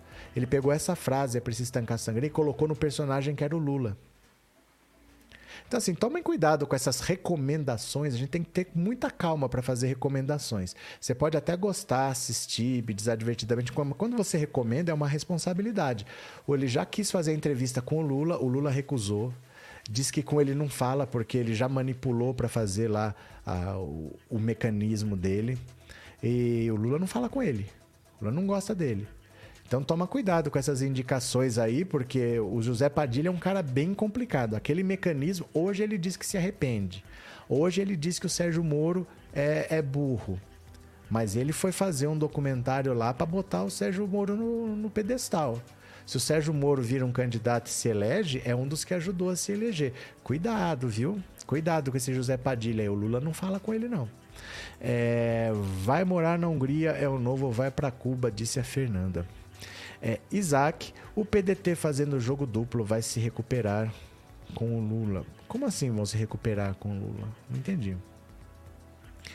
É... Professor, você fará live no dia 2 de outubro? Com certeza. Com certeza, né? Eu voto e faço a live, tem que fazer, né? Pra gente ver o que aconteceu. A apuração, não sei que horas que começa, mas assim, a hora que acabar, 5 da tarde, a hora que acabar, provavelmente a gente já começa e fica aqui. Vamos ver, né? Ademário Souza, boa tarde. Nessa reta final, eu acredito que o Lula vencerá no primeiro turno. É porque assim, o voto útil ele não acontece semana que vem. Ele acontece dois, três dias antes. Ele é no laço, na última hora, assim. Porque o candidato, é, a pessoa resiste a abandonar o candidato dela. Ela já escolheu, ela gosta do cara por algum motivo, a pessoa resiste a abandonar. Mas no final ela fala: Mas, gente, eu vou provocar um segundo turno que não tá o meu candidato para eu ter que voltar aqui e ser obrigado a escolher entre os dois que eu não quero. Já que eu tenho que votar de um dos dois, eu já voto logo. Isso é, às vezes, é de sábado para domingo que acontece. Mas acontece sim, viu? Cadê? É, Célia Nunes, pedir primos para votar, que moram no Rio, para votar no Freixo. É, o Freixo está em empate técnico lá com o Cláudio Castro. E o Cláudio Castro agora teve uma bomba de escândalo de corrupção, que ele andava com dinheiro na mochila, que ele recebeu dinheiro na Disney. Tá bem ruim para ele. Deixa eu ver aqui, ó. É, Fátima, esse aqui eu li. É, cadê? Boa tarde. Cadê? Eu tinha um outro seu aqui. Aqui. É, é por isso que tem que assistir e saber o que ele diz. Mas então, você está tentando salvar a sua opinião. A gente não deve ouvir um cara que mente para saber o que ele diz. Qual é a lógica de ouvir um cara que mente? Não sei se faz sentido isso que você falou, viu, Fátima? Ah, a gente tem que ouvir para ver o que é o mentiroso.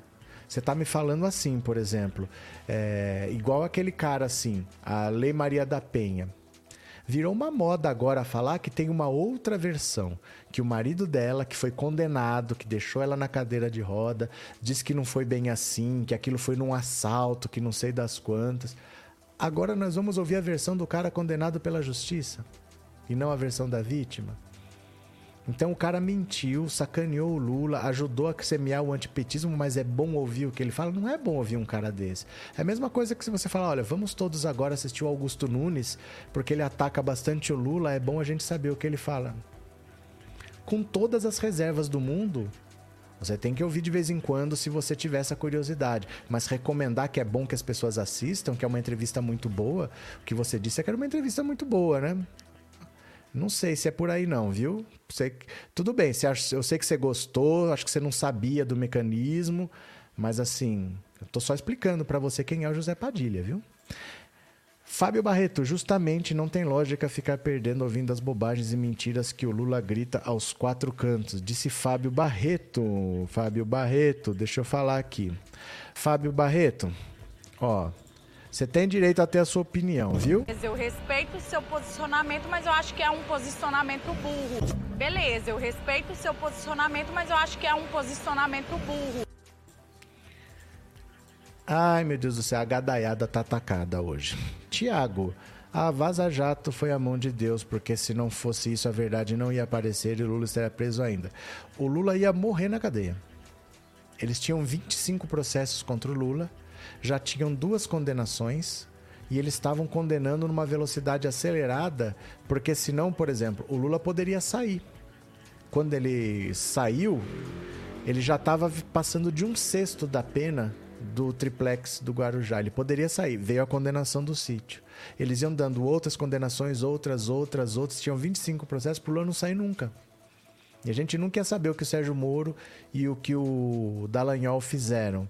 Quer dizer, a gente nunca ia ouvir da boca deles, né? Porque a gente falava aqui dos absurdos que eles estavam fazendo, que era um processo totalmente ilegal, que não deveria nunca estar no Paraná, que não tinha provas, que a condenação foi bizarra. Gente, o Lula foi condenado no recesso do judiciário. Vocês têm noção que, que é o Poder Judiciário não estar funcionando, está em regime de plantão e se reunir para condenar o Lula? O Lula foi condenado no recesso do Judiciário. É como se fosse assim: é, você, você fez um curso pela sua empresa no meio das férias. Quem que faz um curso pela empresa no meio das férias? Você está de férias. Mas o Lula foi condenado no recesso do judiciário, para você ver o desespero que eles tinham de fazer outra condenação, outra condenação, outra condenação, o quanto eles atropelaram, né? Cadê? Maria Lúcia, professor, não é o José Padilha, essa pessoa está falando do Alexandre Padilha. Não, é do José Padilha. É do José Padilha que deu uma entrevista, viu? Não é o Alexandre Padilha, é o José Padilha. A gadaiada da Carluxa adoram seu canal, Kelly. Tem uma gadaiada que vem, acho que porque viu Augusto Nunes na capa, né? Vamos resolver votar no Lula no primeiro turno para nos preocuparmos com a Copa do Mundo. Cadê? Cadê? Lázara, desculpe a minha insistência, mas é importante o apoio do Janones? Não voto nele, sou de Goiás, não estou entendendo bem, não, então não é vantagem votar no Janones. Mas é porque são duas coisas diferentes. Você está misturando o apoio do Janones ao voto no Janones. Ninguém está falando nada até agora sobre o apoio do Janones. É que você acha que, acho que na sua cabeça a gente tem que retribuir. Na sua cabeça eu acho que também é assim. Já que ele está apoiando o Lula, a gente deveria votar nele porque ele está com o Lula, como retribuição. E uma coisa não tem nada a ver com a outra. O que eu estou falando para você é o seguinte: imagina assim. Por exemplo, eu vou te dar um exemplo. É, vamos dizer. Deixa eu pegar um bom exemplo aqui. Simone Tebet. Vamos dizer que a Simone Tebet desista da candidatura dela presidência da República e saia candidata ao Senado para reeleição ou a deputada. Aí ela fala: Olha, eu vou apoiar o Lula. Eu quero derrotar o Bolsonaro. Eu tô contra esse governo. Trabalhei na CPI da Covid. Eu vi muita coisa errada. Eu vou tirar minha candidatura, vou apoiar o Lula. Beleza. Por causa disso, você acha que a gente deveria votar na Simone Tebet? que é uma direitaça, que é, apoia a bancada ruralista, que é a favor de reforma da Previdência, que é a favor de reforma trabalhista. O que eu estou dizendo para você é que o Janones é de um partido de direita. E se você votar no Janones, o seu voto vai ajudar a eleger deputados de um partido de direita. Eu não estou falando nada sobre o apoio. Se ele quiser apoiar o Lula, beleza. Se a Simone Tebet quiser desistir para apoiar o Lula, beleza. Agora, a gente não precisa, por causa disso, votar em alguém de um partido de direita e ajudar a eleger deputados de direita. Porque a gente precisa de deputados comprometidos com a esquerda. Você está associando uma coisa com a outra o apoio do Janones ao voto no Janones. Uma coisa não tem nada a ver com a outra. Se ele quiser apoiar, ele apoia. Não por causa disso você tem que votar nele, porque o voto nele vai ter como efeito colateral eleger deputados de direita. Não sei se ficou claro, porque ele deve ter uma votação grande, ele ganhou destaque desde que ele apoiou o Lula. E ele pode ajudar a eleger deputados de direita. Imagina, por exemplo, que é, o Dória não aguenta mais o povo chamando ele de calça apertada, os bolsonaristas fazendo lá piquenique na frente da casa dele, e ele fala assim: "Ó, vou retirar minha candidatura para presidente, porque eu tô contra o governo Bolsonaro, vou apoiar o Lula. Eu não gosto do Lula, não sou petista, mas eu quero tirar o governo Bolsonaro porque é um governo de bandido". Aí por causa disso você vai votar no Dória? Você entende a diferença? Se ele quer apoiar, ele apoia. Só que o seu voto nele é o voto num partido de direita, que é o Avante, e você vai eleger deputados da direita. É isso, não tem relação o apoio e votar. Você meio que, pelo que eu entendi, você está associando uma coisa com a outra. Já que ele ajuda o Lula, a gente vota nele aqui. Não necessariamente é assim, viu? É, não sei se ficou claro, Lázaro. São Paulo, vote Haddad, França e Lula. Pronto. Gianete, Fábio B. O que o Lula fala tem comprovação dos números que quando ele governou, por exemplo, mais de 30 bilhões retirados da miséria. Saiu na imprensa de todo mundo, Brasil, sexta economia. Tem um Fábio aqui esperniano? Cadê? Cadê? Cadê? Fábio B, Fábio B. Deixa eu ver o que ele tá falando aqui. Porque tem uma galera que não entende, gente. Tem uma galera que sempre foi contra o Lula e sempre vai ser, né? É... Derrumildo, me bateu uma curiosidade. Que fim levou o tal encontro do hacker com o presidente? Ficou por isso mesmo? Sumiu o cara? É porque eles não podem usar o, o hacker. Eles não podem usar. Foi uma ideia errada. E não deu em nada, porque eles não podem usar. Porque usar o hacker seria falar que o Lula tá certo. Porque as informações que o hacker tem são informações da Vaza Jato. Seria validar o discurso do Lula, de que ele foi perseguido pelo Sérgio Moro. Então, para usar, por exemplo, qualquer informação que o hacker tenha para atacar quem quer que seja, você tem que dizer que as mensagens dele são verdadeiras. Isso reforça o que o Lula disse, que não foi preso por corrupção, ele foi preso porque o Sérgio Moro perseguiu. Então o Bolsonaro não pode atacar o Lula e andar com o hacker ao mesmo tempo. Então eles levaram para lá, perceberam a besteira que estavam fazendo e abortaram o plano, porque não tem o que fazer com ele. Eles não podem usar o hacker, porque aí eles tiram o argumento de atacar o Lula, né? Cadê que mais? Gostaria de votar no Rafael Mota, PSB, mas está em terceiro lugar nas pesquisas e gosto muito desse candidato. Tal Rogério Marinho está bem à frente. Márcia, o professor já respondeu que vai fazer live no dia 2 para quem está em dúvida. Eu faço todo dia, por que, que eu não ia fazer no dia 2? Faço todo dia. Faço sábado, faço domingo. A não ser de vez em quando que eu tiro um dia para descansar, porque também não sou máquina. Até nem máquina é assim, né? Máquina você também dá manutenção. Mas eu faço todo dia, por que eu não vou fazer dia 2? Eu não sei quanto tempo. Eu não sei quantas horas que vai ser, porque a, a apuração deve ir até de noite, né? Mas o, melhor mesmo é 5 horas. Acabou, a gente já começa. Acabou o horário de votação, a gente já começa e vamos bater no papo. Vamos vendo, né? Aqui no Maranhão, meu voto é Brandão, governador, Flávio Dino, senador e Lula, presidente. Valeu. É, Nascimento, o Janones tem um histórico no Sindicato dos Rodoviários de Minas, por isso o petista não precisa se preocupar em votar no Janones e sim em candidatos do PT. Não, olha, ele está. O histórico dele pode ser o que for. Ele foi do PT.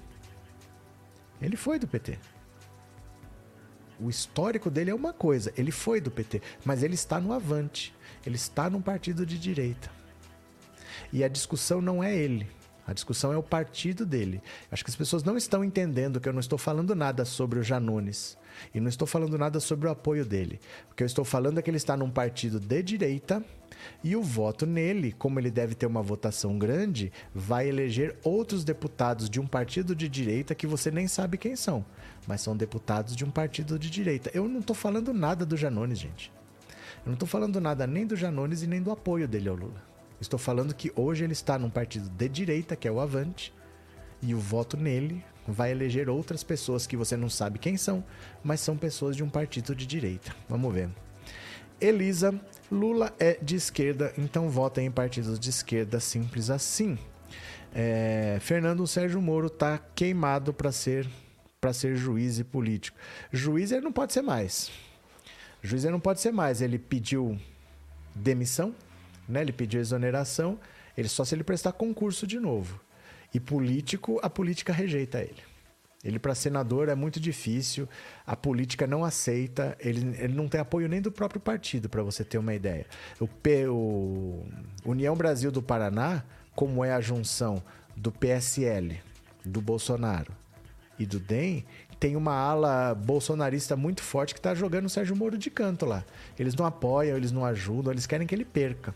Eles queriam o Sérgio Moro candidato a deputado, porque o candidato a deputado tem esse efeito que eu estou falando do Janones. Se ele tivesse uma votação grande, ele elegeria uma bancada para o partido. E o mandato é do partido. Mas do mesmo jeito que ele deu um pé na bunda do Podemos, União Brasil não tem certeza que o Sérgio Moro eleito não ia dar um pé na bunda do União Brasil e ir embora. Então eles não vão investir no Sérgio Moro. Eles queriam o Sérgio Moro deputado, não é, senador. Viu? Cadê? É, eu vou acompanhar a live das eleições por aqui no dia 2 de outubro. Vou estar por aqui, certeza, né? O alerta do professor é que devemos fortalecer a esquerda e não a direita. Eu não estou falando nada do Janones, eu não estou falando nada do apoio do Janones. Eu estou falando que o Janones está num partido de direita, os votos dele devem ser mais do que o necessário para ele se eleger, então ele vai ajudar a eleger outros, porque ele vai ter votos excedentes, e você não sabe quem são esses outros, mas são candidatos de direita. Você está tirando vagas do PT e dando para a direita quando você faz isso. É isso que eu estou dizendo. Eu não estou falando do Janones ou do apoio, viu? Cadê? Luiz Carlos, as pessoas tendem a entender que candidatos de direita geralmente votam contra os mais pobres.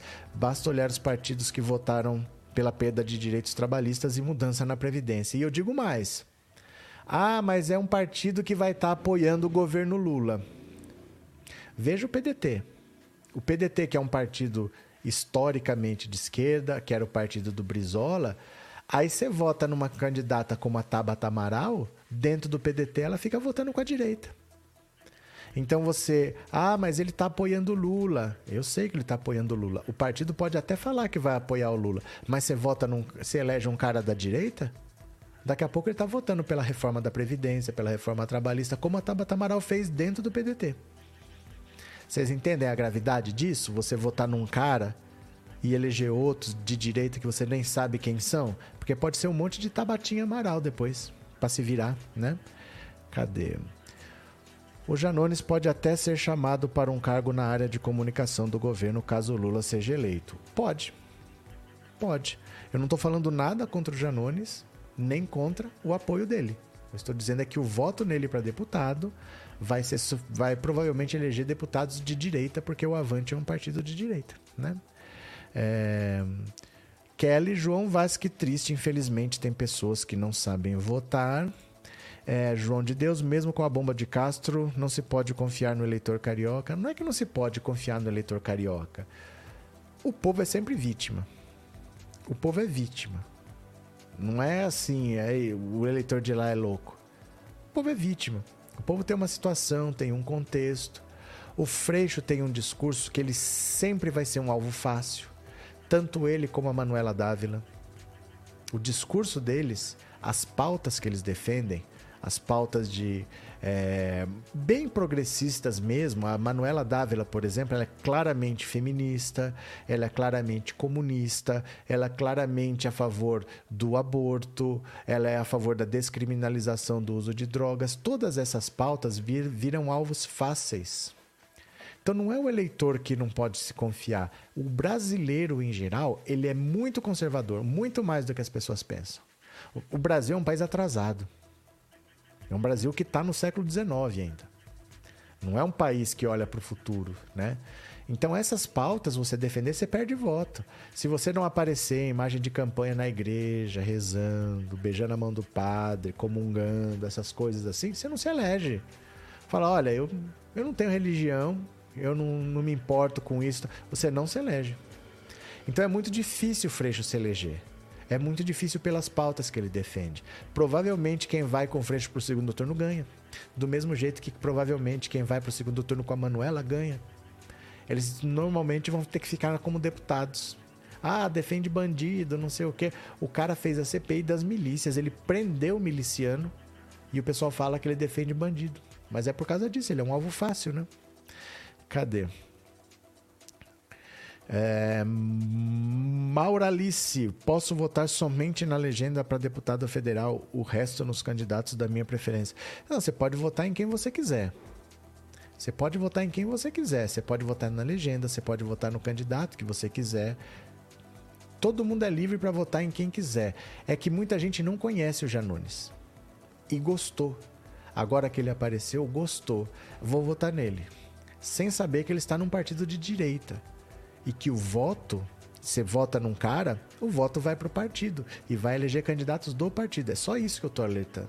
Cada um pode votar em quem quiser, fique à vontade para votar em quem você quiser. Eu só estou alertando que o efeito colateral de votar no Janones é que ele está num partido de direita e provavelmente você vai eleger outros deputados de direita que vão tomar vaga da esquerda né?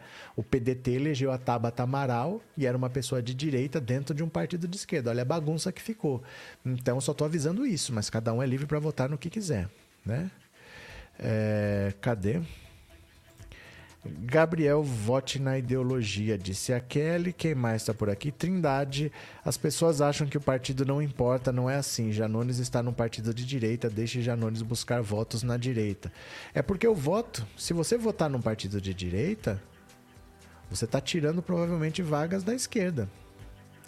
Por mais que o partido diga que vá apoiar o governo Lula, mesmo assim, porque o PDT era um partido de esquerda, mas a Tabata Amaral fez um salseiro lá dentro, votando contra, fazendo do jeito dela, sapateando na cara de todo mundo. Ela fez uma desgraceira no PDT. Saiu do PDT e foi pro PSB, foi para outro partido de esquerda, fazer um carnaval lá.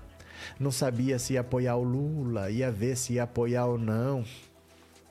Por que, que a gente vai botar pessoas de direita no meio da esquerda? Só estou explicando isso. Janones é de um partido de direita, né? Cadê? Uh, Freixo é bom, só não é bom de bola. O que, que isso quer dizer, Anakin? É, ainda bem, Gabriel, disse a Kelly. É, estou sim, dei umas cochiladas agora há pouco com esse comércio fraco. O que aconteceu? É, Demetrios, Brasil é um país que ficou no século XIX e iria se atrasar mais se o Bozo fosse reeleito, mas vai dar Lula. O Brasil andou muito para trás. Um país que já era atrasado, andou muito, muito para trás. Reneida, meu voto para federal vai para Erundina Querida. Pesquisando um nome conhecido do PT para estadual, o puxador de voto leva consigo mais alguns. É, se ele tiver votação grande, né? Se ele tiver uma votação grande, o voto vai para ele, só que ele tem mais votos que o necessário. Aí esses votos adicionais vão para outros da mesma legenda. É isso que funciona, né? Cadê? Uhum, cadê? Luiz Carlos, o brasileiro é muito conservador e religioso. O FHC perdeu a eleição para São Paulo em 85 para o Jânio porque declarou-se ateu. É, e depois, assim, é, no Brasil você. O Brasil vive uma hipocrisia muito grande também, porque você pode. Pode todo mundo concordar. Pode todo mundo concordar, mas não pode falar publicamente. Todo mundo. Por exemplo, se a gente aqui, ó, vamos fazer de conta que aqui é o Brasil. Só para dar um exemplo. Nós aqui somos o Brasil. Todo mundo é a favor, por exemplo, do aborto aqui. Mas se um falar só a favor do aborto, todos os outros vão criticar. Nesse mini Brasil é só um exemplo. É mais ou menos assim que funciona o Brasil. A maioria que precisou, que esteve nessa situação, foi lá e fez. E todo mundo conhece alguém que fez. Mas ninguém vai e fala que é a favor, ninguém fala que é uma hipocrisia, porque tem medo de ser criticado e vai ser criticado mesmo. Então o Brasil vive muito de aparências. Existe todos os dias, todo mundo faz, mas a pobre tem que fazer na clandestinidade, é ela que morre. Porque a rica, para ela, nunca teve lei proibindo. E esses caras ganham dinheiro com essas clínicas clandestinas. Então não, não evita. Ter lei proibindo não evita. Essa é que é a questão. E quem é penalizado é a pobre, porque a rica vai, faz. Todo mundo sabe quem é o médico que faz, quanto custa, não sei o quê. Mas se você defender, você perde a eleição. Infelizmente o Brasil é assim, né? É, Márcia, em cada estado tem sempre uma pessoa com um bom trabalho na comunidade, que é de esquerda. Basta pesquisar um pouco. Vou votar em mulheres negras. Eu vou votar em duas. Eu vou votar em duas mulheres pretas, do PT, uma para federal e uma para estadual. Porque para presidente não tem o que escolher, para governador não tem o que escolher, para senador não tem o que escolher. São esses daí mesmo, né? Lula, Haddad e Márcio França. Não tem como escolher. Então, para equilibrar, para deputado federal e estadual, que aí já dá para escolher, eu vou votar em duas mulheres pretas, porque acho que precisa ter mais mulher e eu acho que precisa ter mais gente preta. Então, eu vou escolher duas ali. Eu nem eu até evito falar, eu gostaria de falar, de dar como opção, mas eu fico até com medo porque tempos sombrios, né? Estamos vivendo tempos sombrios, tudo vira multa, tudo vira propaganda antecipada, sei lá. Não sei se pode ser punido ou não. Eu prefiro não falar. Mas para deputado federal e para deputado estadual, eu escolhi duas mulheres pretas para tentar equilibrar um pouquinho. Fora genocida, obrigado pelo superchat, viu? Obrigado de coração, obrigado pelo apoio. que mais? É... Para deputado federal, vou votar no professor Pedro Uxai Vitor José. Pronto. Márcio, se for de estupro, eu sou a favor do aborto. Então você não é a favor do aborto. Pense bem. Então pense bem. É, Fernando, eles são patrocinados pelo agronegócio, por isso apoiam Bolsonaro. Cadê Jurandir? Vou votar em duas mulheres professoras do PT. A gente só tem que procurar. A gente só tem que procurar.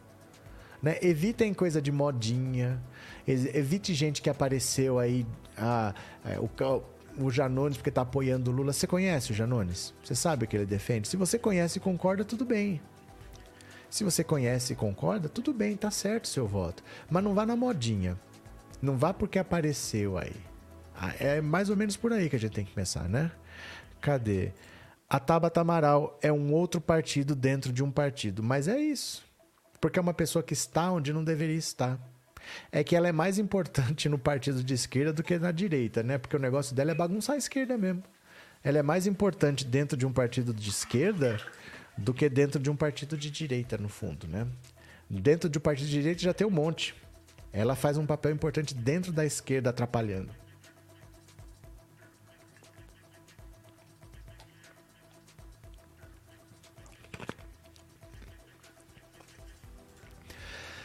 Até Bolsonaro foi a favor do aborto do Renan. Mas é essa hipocrisia que as pessoas fazem, mas não falam da boca para fora. E ficam defendendo que são contra porque defendem a família. Quando todos eles fazem quando precisam, né? Quando precisa, eles pagam e fazem. A mulher que não tem dinheiro é que sofre. Então, eu acho que a gente tem que lutar sempre contra a hipocrisia. Não é nenhuma questão de ser contra ou a favor, mas acontece. Acontece. E a rica faz com segurança e a pobre faz sem segurança. A verdade é essa, a lei não impede. Ah, eu sou a favor da lei, eu acho que não deve ter, mas a lei não impede. A gente tem que entender que a lei não impede. A verdade é essa, a lei não impede, né? Então é isso. É, vai vendo, por ser cristã, eu não sou a favor de mandar na mulher se abortar. A escolha é dela. Isso é bíblico, chama-se livre-arbítrio. Se Deus deu livre-arbítrio para Eva Adão, quem sou eu para tirar? Disse, vai vendo. A Tabata Amaral bota, vota em quem dá mais, né, Marise? Essa Tabata deve ser anarquista. Entra para destruir a Nitinha. A Nitinha é engraçado. É... Maria José, tudo o que os conservadores defendem vão contra, eles fazem, são hipócritas. O Brasil não tem conservadores. O Brasil tem falsos moralistas. Esse é o problema. O Brasil não tem conservadores, o Brasil tem falsos moralistas. Essa é que é a diferença. O cara fala para não fazer e ele faz. Ele fala que aquilo não deve ser permitido, mas ele faz. Olha, a maioria, vou falar uma coisa aqui para vocês. A maior parte do tráfico de drogas do Brasil acontece por causa de deputados. É aquela pessoa, vamos dizer, no município aí qualquer, o cara tem um supermercado que está sempre vazio, tem uma lojinha que está sempre vazia, tem um posto de gasolina que está sempre vazio, mas o cara tem jatinho, tem barco, tem não sei o quê. O que, que acontece? Às vezes o cara comanda uma rota que traz lá da Bolívia, do Peru, da Colômbia, distribui por São Paulo, manda por não sei para onde, mas ele nunca aparece. Porque ele conhece a Polícia Federal, ele conhece os deputados, ele conhece os ministros do STF e ele passa de boa. Não é por acaso que às vezes cai um helicóptero cheio de droga, você sabe que, de quem é o helicóptero, você sabe funcionário de quem é o piloto, mas você não sabe quem é o dono da droga. Não sei, não sei quem é o dono da droga, não sei, não sei. Você sabe quem é o helicóptero, você sabe quem é o patrão do piloto, mas você não sabe de quem é a droga. Muitas vezes o tráfico é um problema que está na mão de poderosos e não do rapaz que está lá na biqueira. Porque todo mundo usa. Você vai para uma festa, tá todo mundo usando. Não é? As pessoas acham que é no baile funk que tem. Qualquer festa de Mauricinho tem. Qualquer boate tem. Qualquer lugar tem. Então. É uma grande hipocrisia. A gente acha que lei impede. Lei não impede de nada. As pessoas fazem. E ganham dinheiro por ser ilegal, porque fica mais caro. Aumenta o lucro ainda, né? Essa que é a verdade, é a hipocrisia, né? Lula já disse, ele nunca mandou sua mulher abortar, agora Bolsonaro sim. Cadê?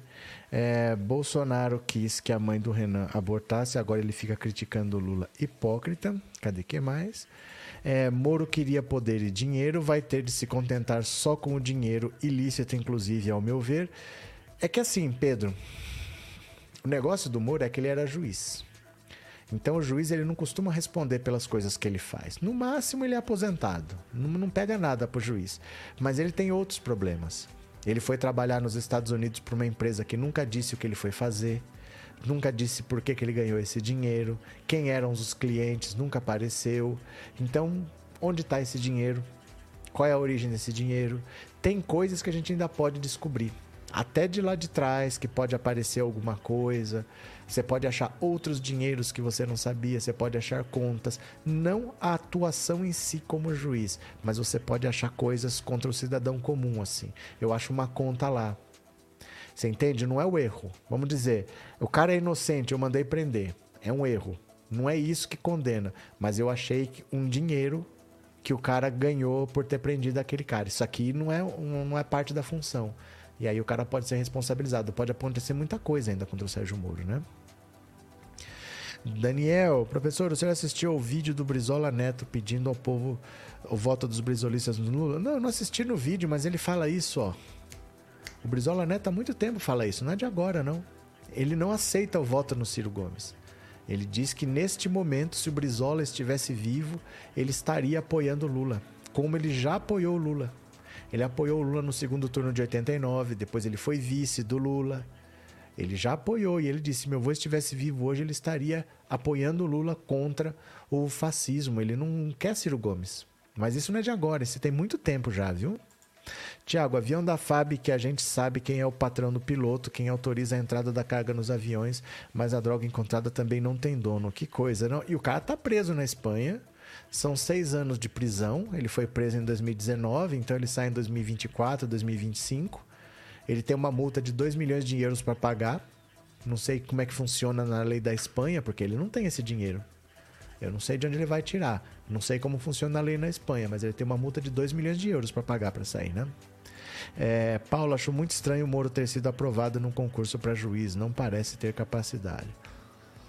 Não precisa ter capacidade para passar num concurso, é só treinar. Para passar num concurso é só treinar. Se você treina, treina, treina, você pega provas anteriores, você começa a aprender, você meio que se adestra. Se mesmo sem capacidade você consegue passar, desde que você tenha uma disciplina e que você entenda como funcionam as provas, você sabe resolver as últimas cinco provas que teve, você passa. Não precisa ser inteligente assim, não, viu? É, VIP Protection. Bolsonaro é político do crime organizado. Denúncia gravíssima. Fernando, o PDT precisa achar outro nome forte para concorrer à presidência porque o Ciro já era. o, o PDT não tem tamanho para concorrer à presidência. Ele não tem tamanho. Ele tem que estar tá igual os partidos que estão em torno do Lula. Ele não tem tamanho para isso.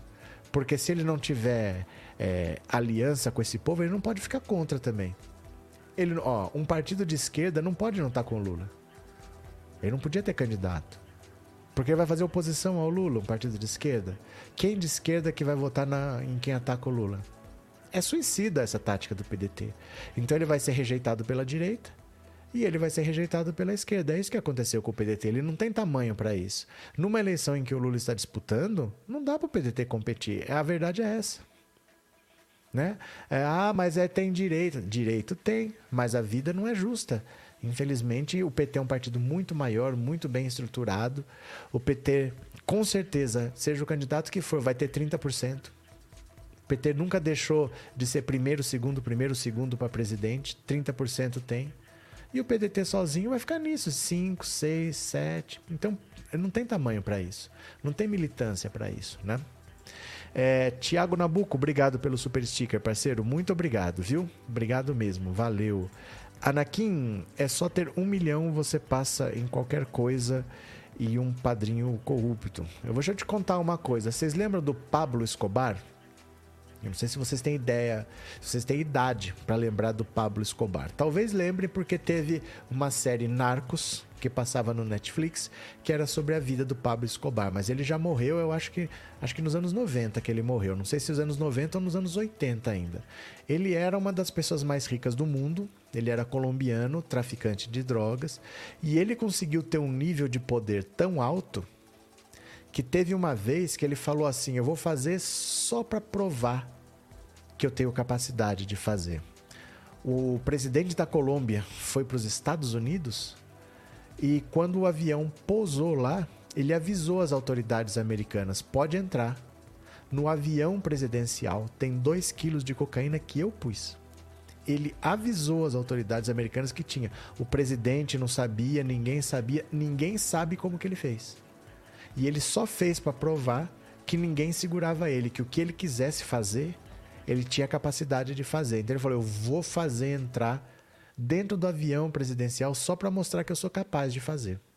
Aí depois, quando ele foi preso, foram ver a casa dele, era uma fortaleza, era meio que um castelo, uma fortaleza gigantesca, que tinha todo esse tipo de extravagância, tinha torneira de ouro, acharam um quadro um quadro na parede cheio de nota de dólar e embaixo estava escrito assim: meu primeiro milhão. Ele fez um acordo para se entregar. Ele falou: não, eu me entrego, eu vou preso, mas eu quero ficar preso na minha casa. Foi tudo assim.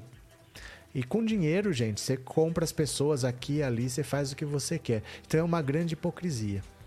É uma grande hipocrisia. Os Estados Unidos, olha só, eles fizeram a guerra contra as drogas. A droga saía aqui da Bolívia, da Colômbia, do Peru e passava pelo Brasil ou ia direto, entrava nos Estados Unidos, guerra contra as drogas. Massacraram Peru, Bolívia, Colômbia, guerra contra as drogas, guerra contra as drogas, massacraram 20 anos. Agora que eles resolveram ali, conseguiram abafar, liberaram maconha nos Estados Unidos e quem produz são eles. Agora o americano está plantando maconha legalmente o comércio é legal, as pessoas estão usando como usavam antes, mas o lucro agora é americano. É assim que funciona. A gente se ilude muito com isso que não pode, não pode, não pode. Sempre tem um interesse econômico por trás. Depois da guerra às drogas, veio a guerra ao terror, onde os Estados Unidos precisavam de intervir no petróleo, era para combater o terrorismo. Não era para derrubar o presidente que não queria fazer negócio comigo. Era para derrubar o. Era para combater o terrorismo. A guerra ao terror foi uma guerra pelo petróleo depois. E depois veio a guerra, a guerra à corrupção, o combate à corrupção. O Moro fez treinamento nos Estados Unidos, o Dallagnol fez treinamento nos Estados Unidos. Essa combate à corrupção foi a, a, terceira via, depois da guerra às drogas, a guerra ao terror, foi a guerra à corrupção aqui, que derrubou um governo que não queria ceder o pré-sal para eles. É assim essas coisas. E a gente se deixa levar. Né? A gente demoniza as drogas achando que as drogas são um problema que eles falam que é.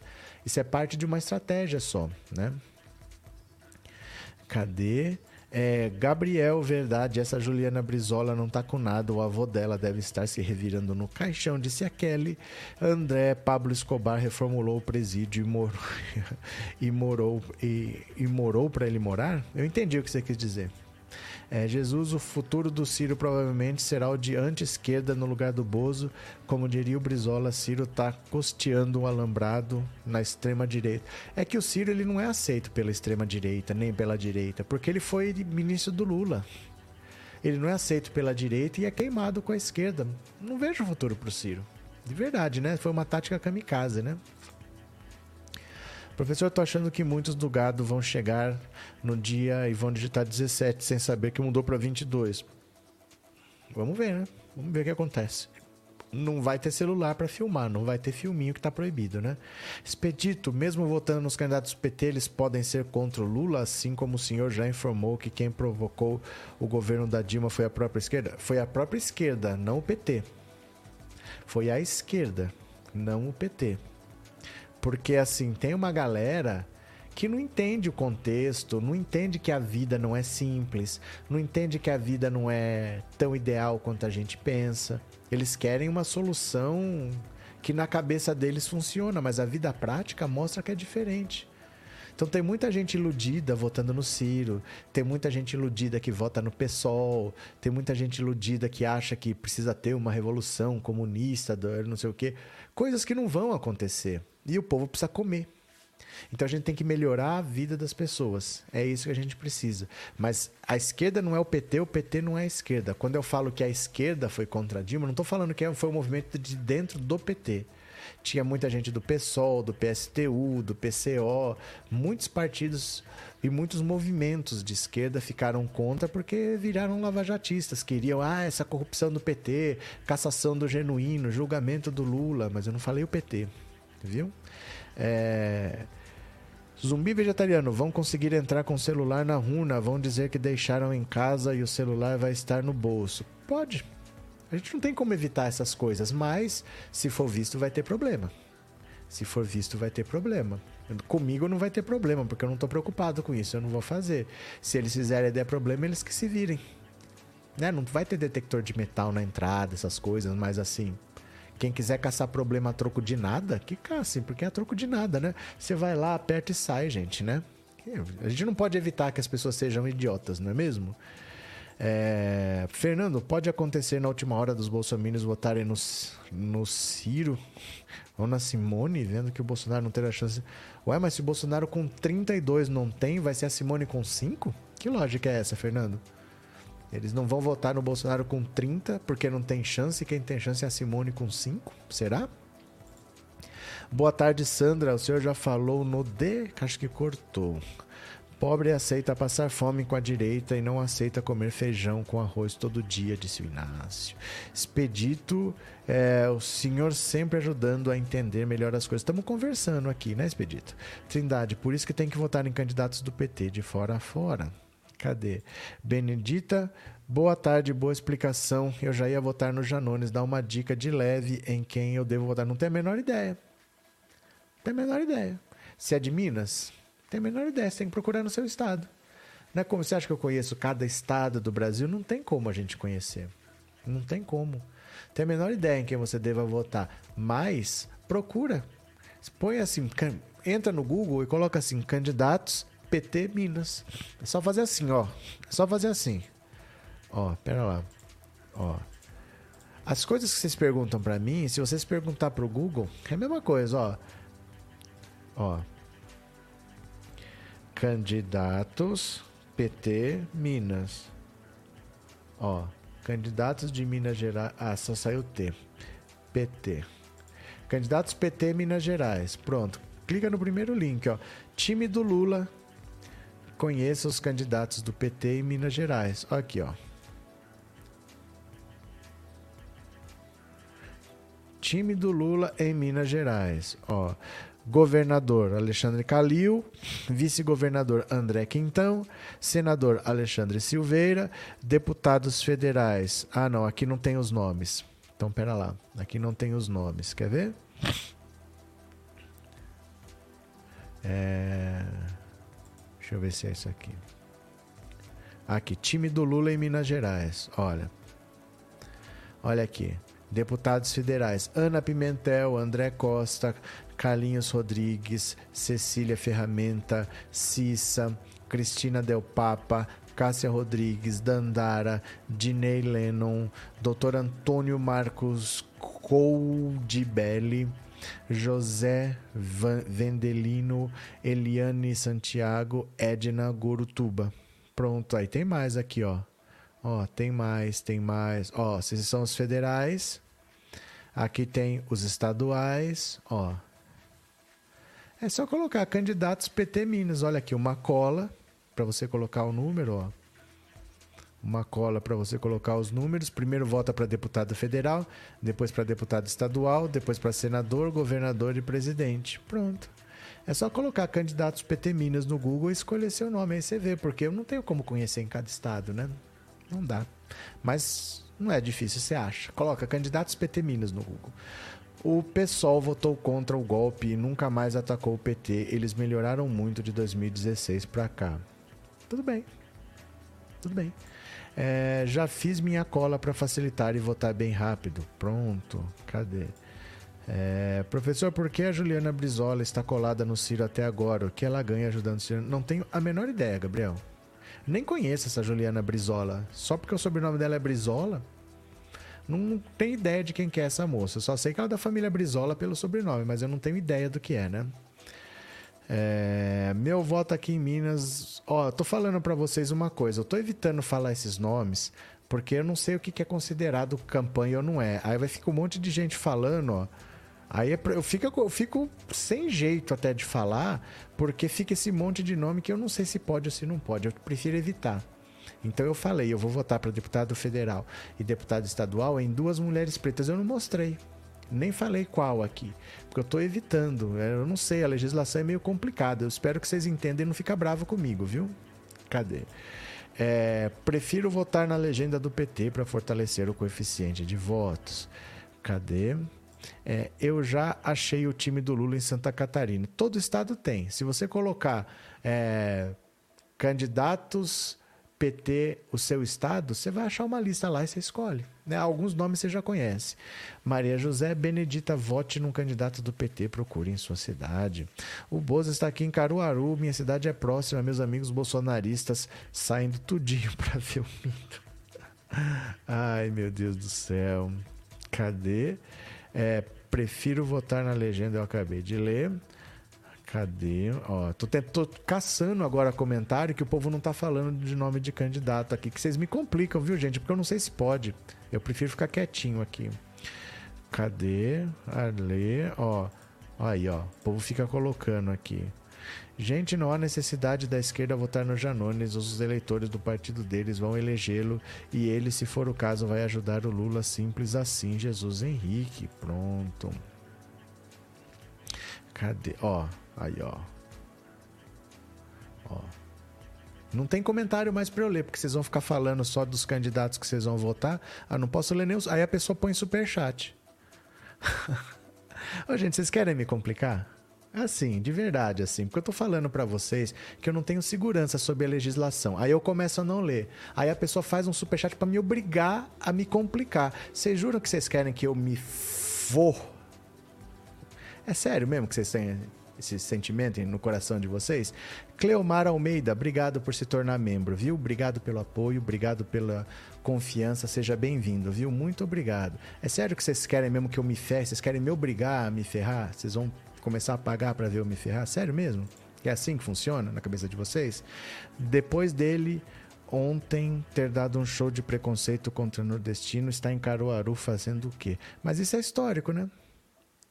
Isso é histórico, né? O leigo que sabe, sou negro, mas não quero apenas representatividade por representação, quero que levemos pessoas competentes e engajadas com pautas sociais. O Sérgio Camargo é negro e não me resetou, mas você que escolhe. É você que escolhe. É só saber escolher. Né? É só escolher. Pessoas engajadas. Ninguém vai escolher simplesmente pela cor da pele, mas tem pessoas que você pode achar com esse engajamento. É só escolher. É só saber escolher. Né? Cadê que mais? É, cadê? É, pronto. Eu acho que não tem problema. Vocês sempre acham que não tem problema. Quando estava tendo aqui o a entrevista, eu acho que era da Simone Tebet, depois do canal ter sido penalizado. Ai, mas. Ah, não, era o debate. Era. A Band liberou, a Band liberou. Eu falei, gente, eu não vou mostrar. A Band liberou. Vocês sempre acham, mas o de vocês não corre risco. Vocês têm que entender isso, tá? Vocês têm que entender que o de vocês não corre risco. Eu que perco o canal e você fica impedido para sempre de reabrir um canal se você perdeu o canal. Então vocês não achem as coisas. Ou vocês têm certeza, ou vocês não falem, vocês não fiquem achando. Porque assim, vocês não têm noção do que é isso, você ser impedido de usar o YouTube para sempre. É isso que acontece quando eles cancelam o canal. O canal já foi penalizado, já teve vídeo excluído. Entendeu? Vocês não têm que achar, porque vocês não correm risco. Ah, o canal não está mais lá. Vocês vão pro 247, vocês vão pro DCM, a vida de vocês continua. Entendeu? Ou a gente sabe ou a gente não sabe. A gente não tem que achar. Tem que tomar cuidado com isso, viu? Você tem que tomar cuidado, de verdade. Cadê? Cadê? É, professor, saiu uma pesquisa IPESP e o companheiro Vitor José falou que o Lula cresceu dois pontos. Tudo bem. Eu não vou ficar falando de pesquisa por pesquisa, não, gente. Porque eu vou falar de Datafolha e IPEC. O resto tem 800. Não vou falar de pesquisa por pesquisa porque é irrelevante para mim, de verdade, assim. Vocês veem aí o resultado, mas os dois que têm credibilidade são esses, são os melhores, né? O IPES, por exemplo, era da XP, Aí eles pararam de divulgar porque os investidores da XP não queriam mais os resultados porque estavam dando Lula na frente. A XP parou de contratar o IPESP. O IPESP foi fazer pesquisa para não sei quem. Eu não vou falar não, viu? Cadê? É, cadê? Falou que Lula saiu dos grotões e rincões nos destinos de onde só podia ter saído esse tipo de gente. Márcia, cadê? Cadê? Na altura do campeonato, o Brasil não é um país governado por um justo em vista do Bozo ser crente de direita. Arnaldo, como assim? Cadê? É, Mr. BL13, o Brasmarket colocou Lula na frente, mas é um instituto bem suspeito. É que assim. A gente às vezes fica perdendo tempo com isso só. Porque a gente sabe quais são os bons. É a mesma coisa que a gente falar assim, ó. É, as equipes boas é fulano e fulano. Esses daí é que tem os bons jogadores. É dali que vai sair jogador para a seleção. Ah, mas teve uma equipe aqui. Sempre tem. Sempre tem uma, uma outra pesquisa. Tem um, uns 20 institutos fazendo pesquisa aí. Muitos deles, o, o agregador do Estadão nem considera. Ele só considera os 14 principais. E mesmo assim são 14. Então não adianta, ah, saiu mais uma pesquisa. Não tem nem o que falar mais, né? A gente já sabe, o quadro está estabilizado. O que importa é isso aqui, ó. ó.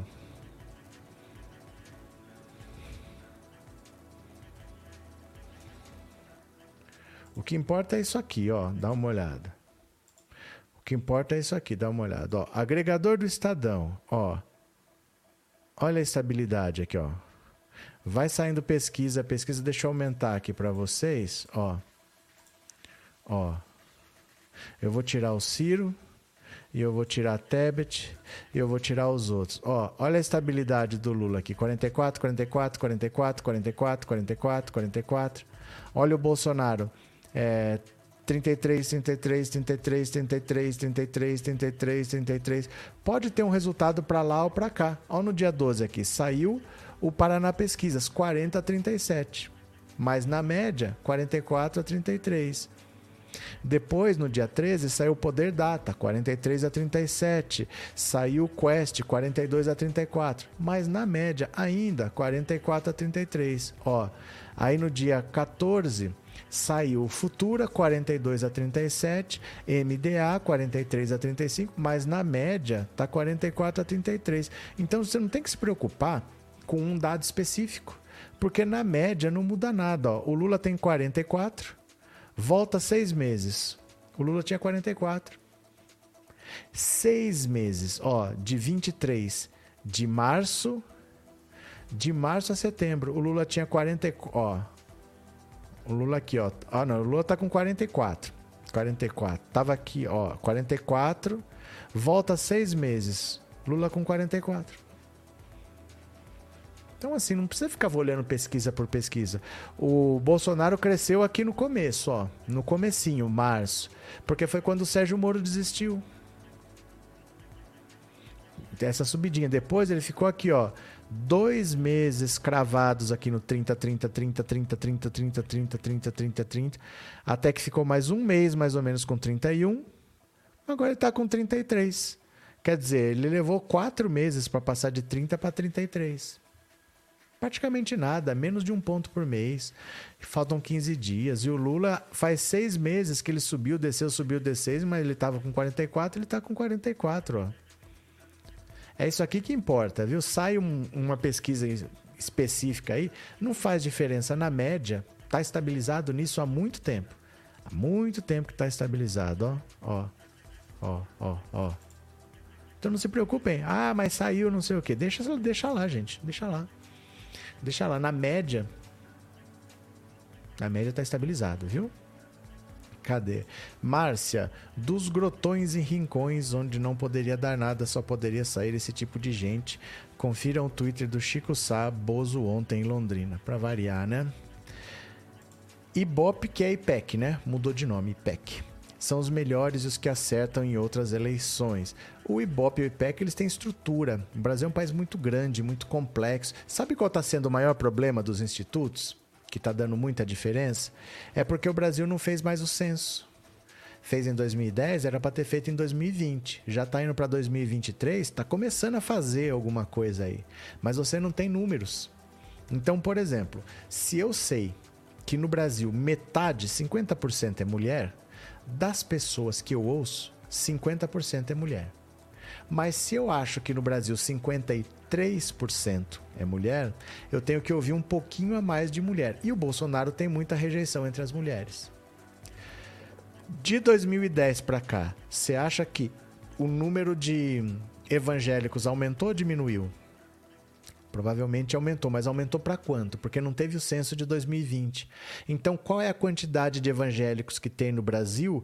Quantas pessoas evangélicas eu tenho que ouvir? Isso que está fazendo as pesquisas darem muita diferença às vezes, porque eles estão usando bases diferentes. Você não tem mais um número oficial que você pode dizer que é preciso, porque o Bolsonaro não fez o censo. Em 2020, 2021 está começando a fazer agora, mas ninguém tem o resultado ainda. Então tá difícil você saber o que, é o Brasil. As pessoas de baixa renda são quantas? As de escolaridade baixa são quantas? A gente não sabe exatamente. E quando você considera que é 50 ou 55 ou 48, dá diferença depois no total, né? Se você aumentar um pouquinho a quantidade de mulheres, como o Bolsonaro tem muita rejeição, pende para um lado, pende para o outro. Isso está dificultando bastante as, as, as pesquisas, né? Cadê? O censo está sendo sabotado, por isso muitos recenseadores estão desistindo. Eles estão sendo assaltados. Estão sendo assaltados porque eles têm um aparelho para computar as respostas. O povo acha que é celular e rouba. Não é celular, é o aparelho do censo. Só serve para fazer censo. Ele não faz chamada, não é celular. As pessoas estão roubando aquilo lá, né? Cadê? Moisés, agora há pouco no YouTube um canal de direita deu pesquisa falsa. Então, né? É, André, o Lula está na frente nas pesquisas desde 2018, por isso prenderam ele. O Lula ia se eleger. O Lula estava preso na frente das pesquisas, ó. Isso aqui é de março. Mas vamos procurar até uma mais recente, ó. Isso aqui é março de 2018. O Lula tinha 33. Em segundo estava branco e nulo para só em terceiro vinha Bolsonaro com 17 em queda. Mas 17 a 33, ó, 34 é o dobro de 17. O Lula tinha o dobro de votos do Bolsonaro em março. 33 a 17, ó. Vamos procurar aqui uma pesquisa de agosto de 2018, ó. Pesquisa presidente agosto Vamos procurar uma agosto primeiro turno. Vamos ver aqui, ó. É... Cadê? Olha, isso aqui é 2018. Aqui quanto que tá? Ah, não, aqui eles estão colocando o Haddad. O Haddad não era candidato ainda, mas eles já estavam considerando. O, can- o Lula era candidato, o Haddad só virou oficialmente candidato em setembro. Deixa eu ver aqui, ó. Olha aqui, ó. 22 de agosto de 18. Lula 39, Bolsonaro 19, Marina 8, Alckmin 6, Ciro 5. Olha a data aqui, ó. Ó, olha a data. 22 de 8 de 2018. O Lula estava preso desde abril liderando. Lula 39 e Bolsonaro 19, mais do dobro. Vocês entendem? O que, que teve que acontecer para o Bolsonaro vencer aquela eleição? Lula estava preso há quatro meses liderando, 39 a 19. Aí em setembro, o TSE é, impugnou a candidatura dele. Aí, de última hora, com três semanas, o Haddad só fez três semanas de campanha. As pessoas não sabiam em quem votar. Muita gente votou no Bolsonaro. Porque não sabia em quem votar, não sabia quem era o candidato, só estava ouvindo falar. Porque, veja, quem vota no Lula tinha de opção Marina, Alckmin, Ciro. Não dizia nada. Estão falando desse Bolsonaro, eu não conheço, vou votar nele. Ninguém sabia quem era. Muita gente votou no Bolsonaro porque não sabia em quem votar quando o Lula saiu da disputa. Mas o Lula tinha 39, gente. O Lula tinha mais distância do que hoje. Preso. Olha os outros aqui, ó. Álvaro Dias tinha 3, Amoedo 2, Meirelles, Bolo, Daciolos e Vera, um cada. E o demais não atingem um. Isso aqui é de 22 de agosto de 2018. O Lula preso tinha 39 e o Bolsonaro 19. Vocês entendem o que, que teve que acontecer para o Bolsonaro ser eleito, né? Era para o Lula ser nosso candidato hoje, neste momento. Que golpe maldito. Como assim era para o Lula ser nosso candidato hoje, Natália? Como assim? Quem diria que chegaríamos no Brasil em um momento onde as pessoas não acreditam nas vacinas, no censo, nas pesquisas, na história, na ciência, na verdade? As pessoas só acreditam naquilo que querem. É. Isso é, não, é, é, não é por acaso, né? Isso é de propósito, você tem um método por trás. Cadê? Boa tarde, Wilson. Estou com dificuldade para encontrar os programas de intenção de votos a deputado estadual. Posso. Eu não sei nem de que estado você é, Wilson. Eu não sei de que estado você é. Porque você tem que achar no seu partido o nome do candidato e tem registrado no TSE. Mas aí cada estado é diferente, né? Sabe o que, que acontece com eleições? Eu não posso falar para vocês, vocês têm que se virar. Porque cada estado é de um jeito, os diretórios são de um jeito, às vezes pode estar no site do partido, às vezes não está. Você tem que procurar daí. Tem que procurar no. Coloca assim no Google. É, você sabe quem é o seu candidato? Os programas de, inten... programas de intenção de voto. O que é um programa de intenção dos candidatos? Ah, sim, é um programa, é como se fosse um programa de governo, programa de intenção dos candidatos. Fica registrado no TSE, mas talvez esteja no site do partido. Mas aí vai depender do estado e do partido. Eu não sei se você se é de esquerda, se é PT, se é PSB, se é PCdoB, se é PSOL, se é Rede. Você vai ter que ver no seu estado, você entendeu? Você tem que procurar aí, porque não é simples mesmo de encontrar. Não é simples. Você vai ter, por exemplo, dos candidatos a a, a presidência é mais fácil de achar. A governador também. Dos deputados, às vezes você não acha. Mesmo que ele exista e esteja registrado, mas você não acha com facilidade. Não é tão simples, viu? Se Lula estivesse se reelegendo com a máquina pública a seu favor, será que estaria com 60%? Ninguém sabe. Ninguém sabe nem se ele seria candidato. Né? Ninguém sabe nem se ele seria candidato mais. Quem sabe, né? Cadê? No site do PT encontra, mas isso se ele for votar em alguém do PT, né? Cadê? Procura pelo Lula e tá tudo certo. Não, mas ele quer candidato a deputado. Então, depende dos. Às vezes o diretório não é tão organizado, não é tão simples, viu? Não é tão simples, não. Cadê? É, Bolsonaro falou que só Deus vai tirar ele do desgoverno, mas Deus agendou para o dia 2 de outubro. É que assim, o que o Bolsonaro fala não se escreve, né? É, cadê? Wilson, voto no PT e voto no Rio, mas procurei e não encontrei. Então eu não sei não, porque assim, não é simples realmente. Não é simples. Você quer, você quer escolher um candidato, você já tem um candidato, porque às vezes o candidato tem um site, Às vezes o candidato tem uma página no Facebook. Aí depende se você quer saber de todos ou se você quer procurar de um candidato específico, porque às vezes você vai no Google e procura daquele candidato específico. Às vezes ele tem um site pessoal, às vezes ele tem um site de campanha, às vezes ele tem um Facebook pessoal, às vezes ele tem um Facebook de campanha. Tem que caçar desse jeito, viu? É, não é tão simples assim, não. É, Elisa, o PT tem um aplicativo, é só baixar, lá tem os candidatos que o Lula apoia estado por estado. Ele não quer esse caso, não sei se você está falando desse caso. Ele, pelo que eu entendi, ele está querendo ver programas de intenção, que seria o programa de governo de deputados. Talvez ele queira escolher pelos programas. Aí é difícil, às vezes um tá aqui, o outro tá lá. Não sei se tem isso num lugar centralizado, né? Cadê? Lula tem luz própria e nunca se apagará. Marilene, com certeza, todo dia tem. A não ser que não tenha. Aí tem. Não, é porque às vezes eu não sou máquina. Um dia eu paro, um dia eu canso e aí não tem, mas o normal é ter sempre, né? Clara, a lei mudou, votar na legenda prejudica. Aí, ó. Não sei porquê, mas vai pro time do Lula, disse a Aloísia Valério. Em 2018 estava tão perdida que votei na Marina no primeiro turno e no segundo votei no Haddad porque a minha sobrinha falou que o Bozo ia tirar o Enem. Nossa senhora. Cadê que mais? É... O PT tem um aplicativo, esse aqui eu li. Cadê quem mais? Lula 2022. Não, esqueça. Essa é a última eleição do Lula. Essa é a última eleição do Lula, viu? Vou parando por aqui, viu, meu povo? Vou parando. Duas horas de live, já vai dar cinco horas. Vou começar a trabalhar a. Vou começar a trabalhar a live da noite. Valeu?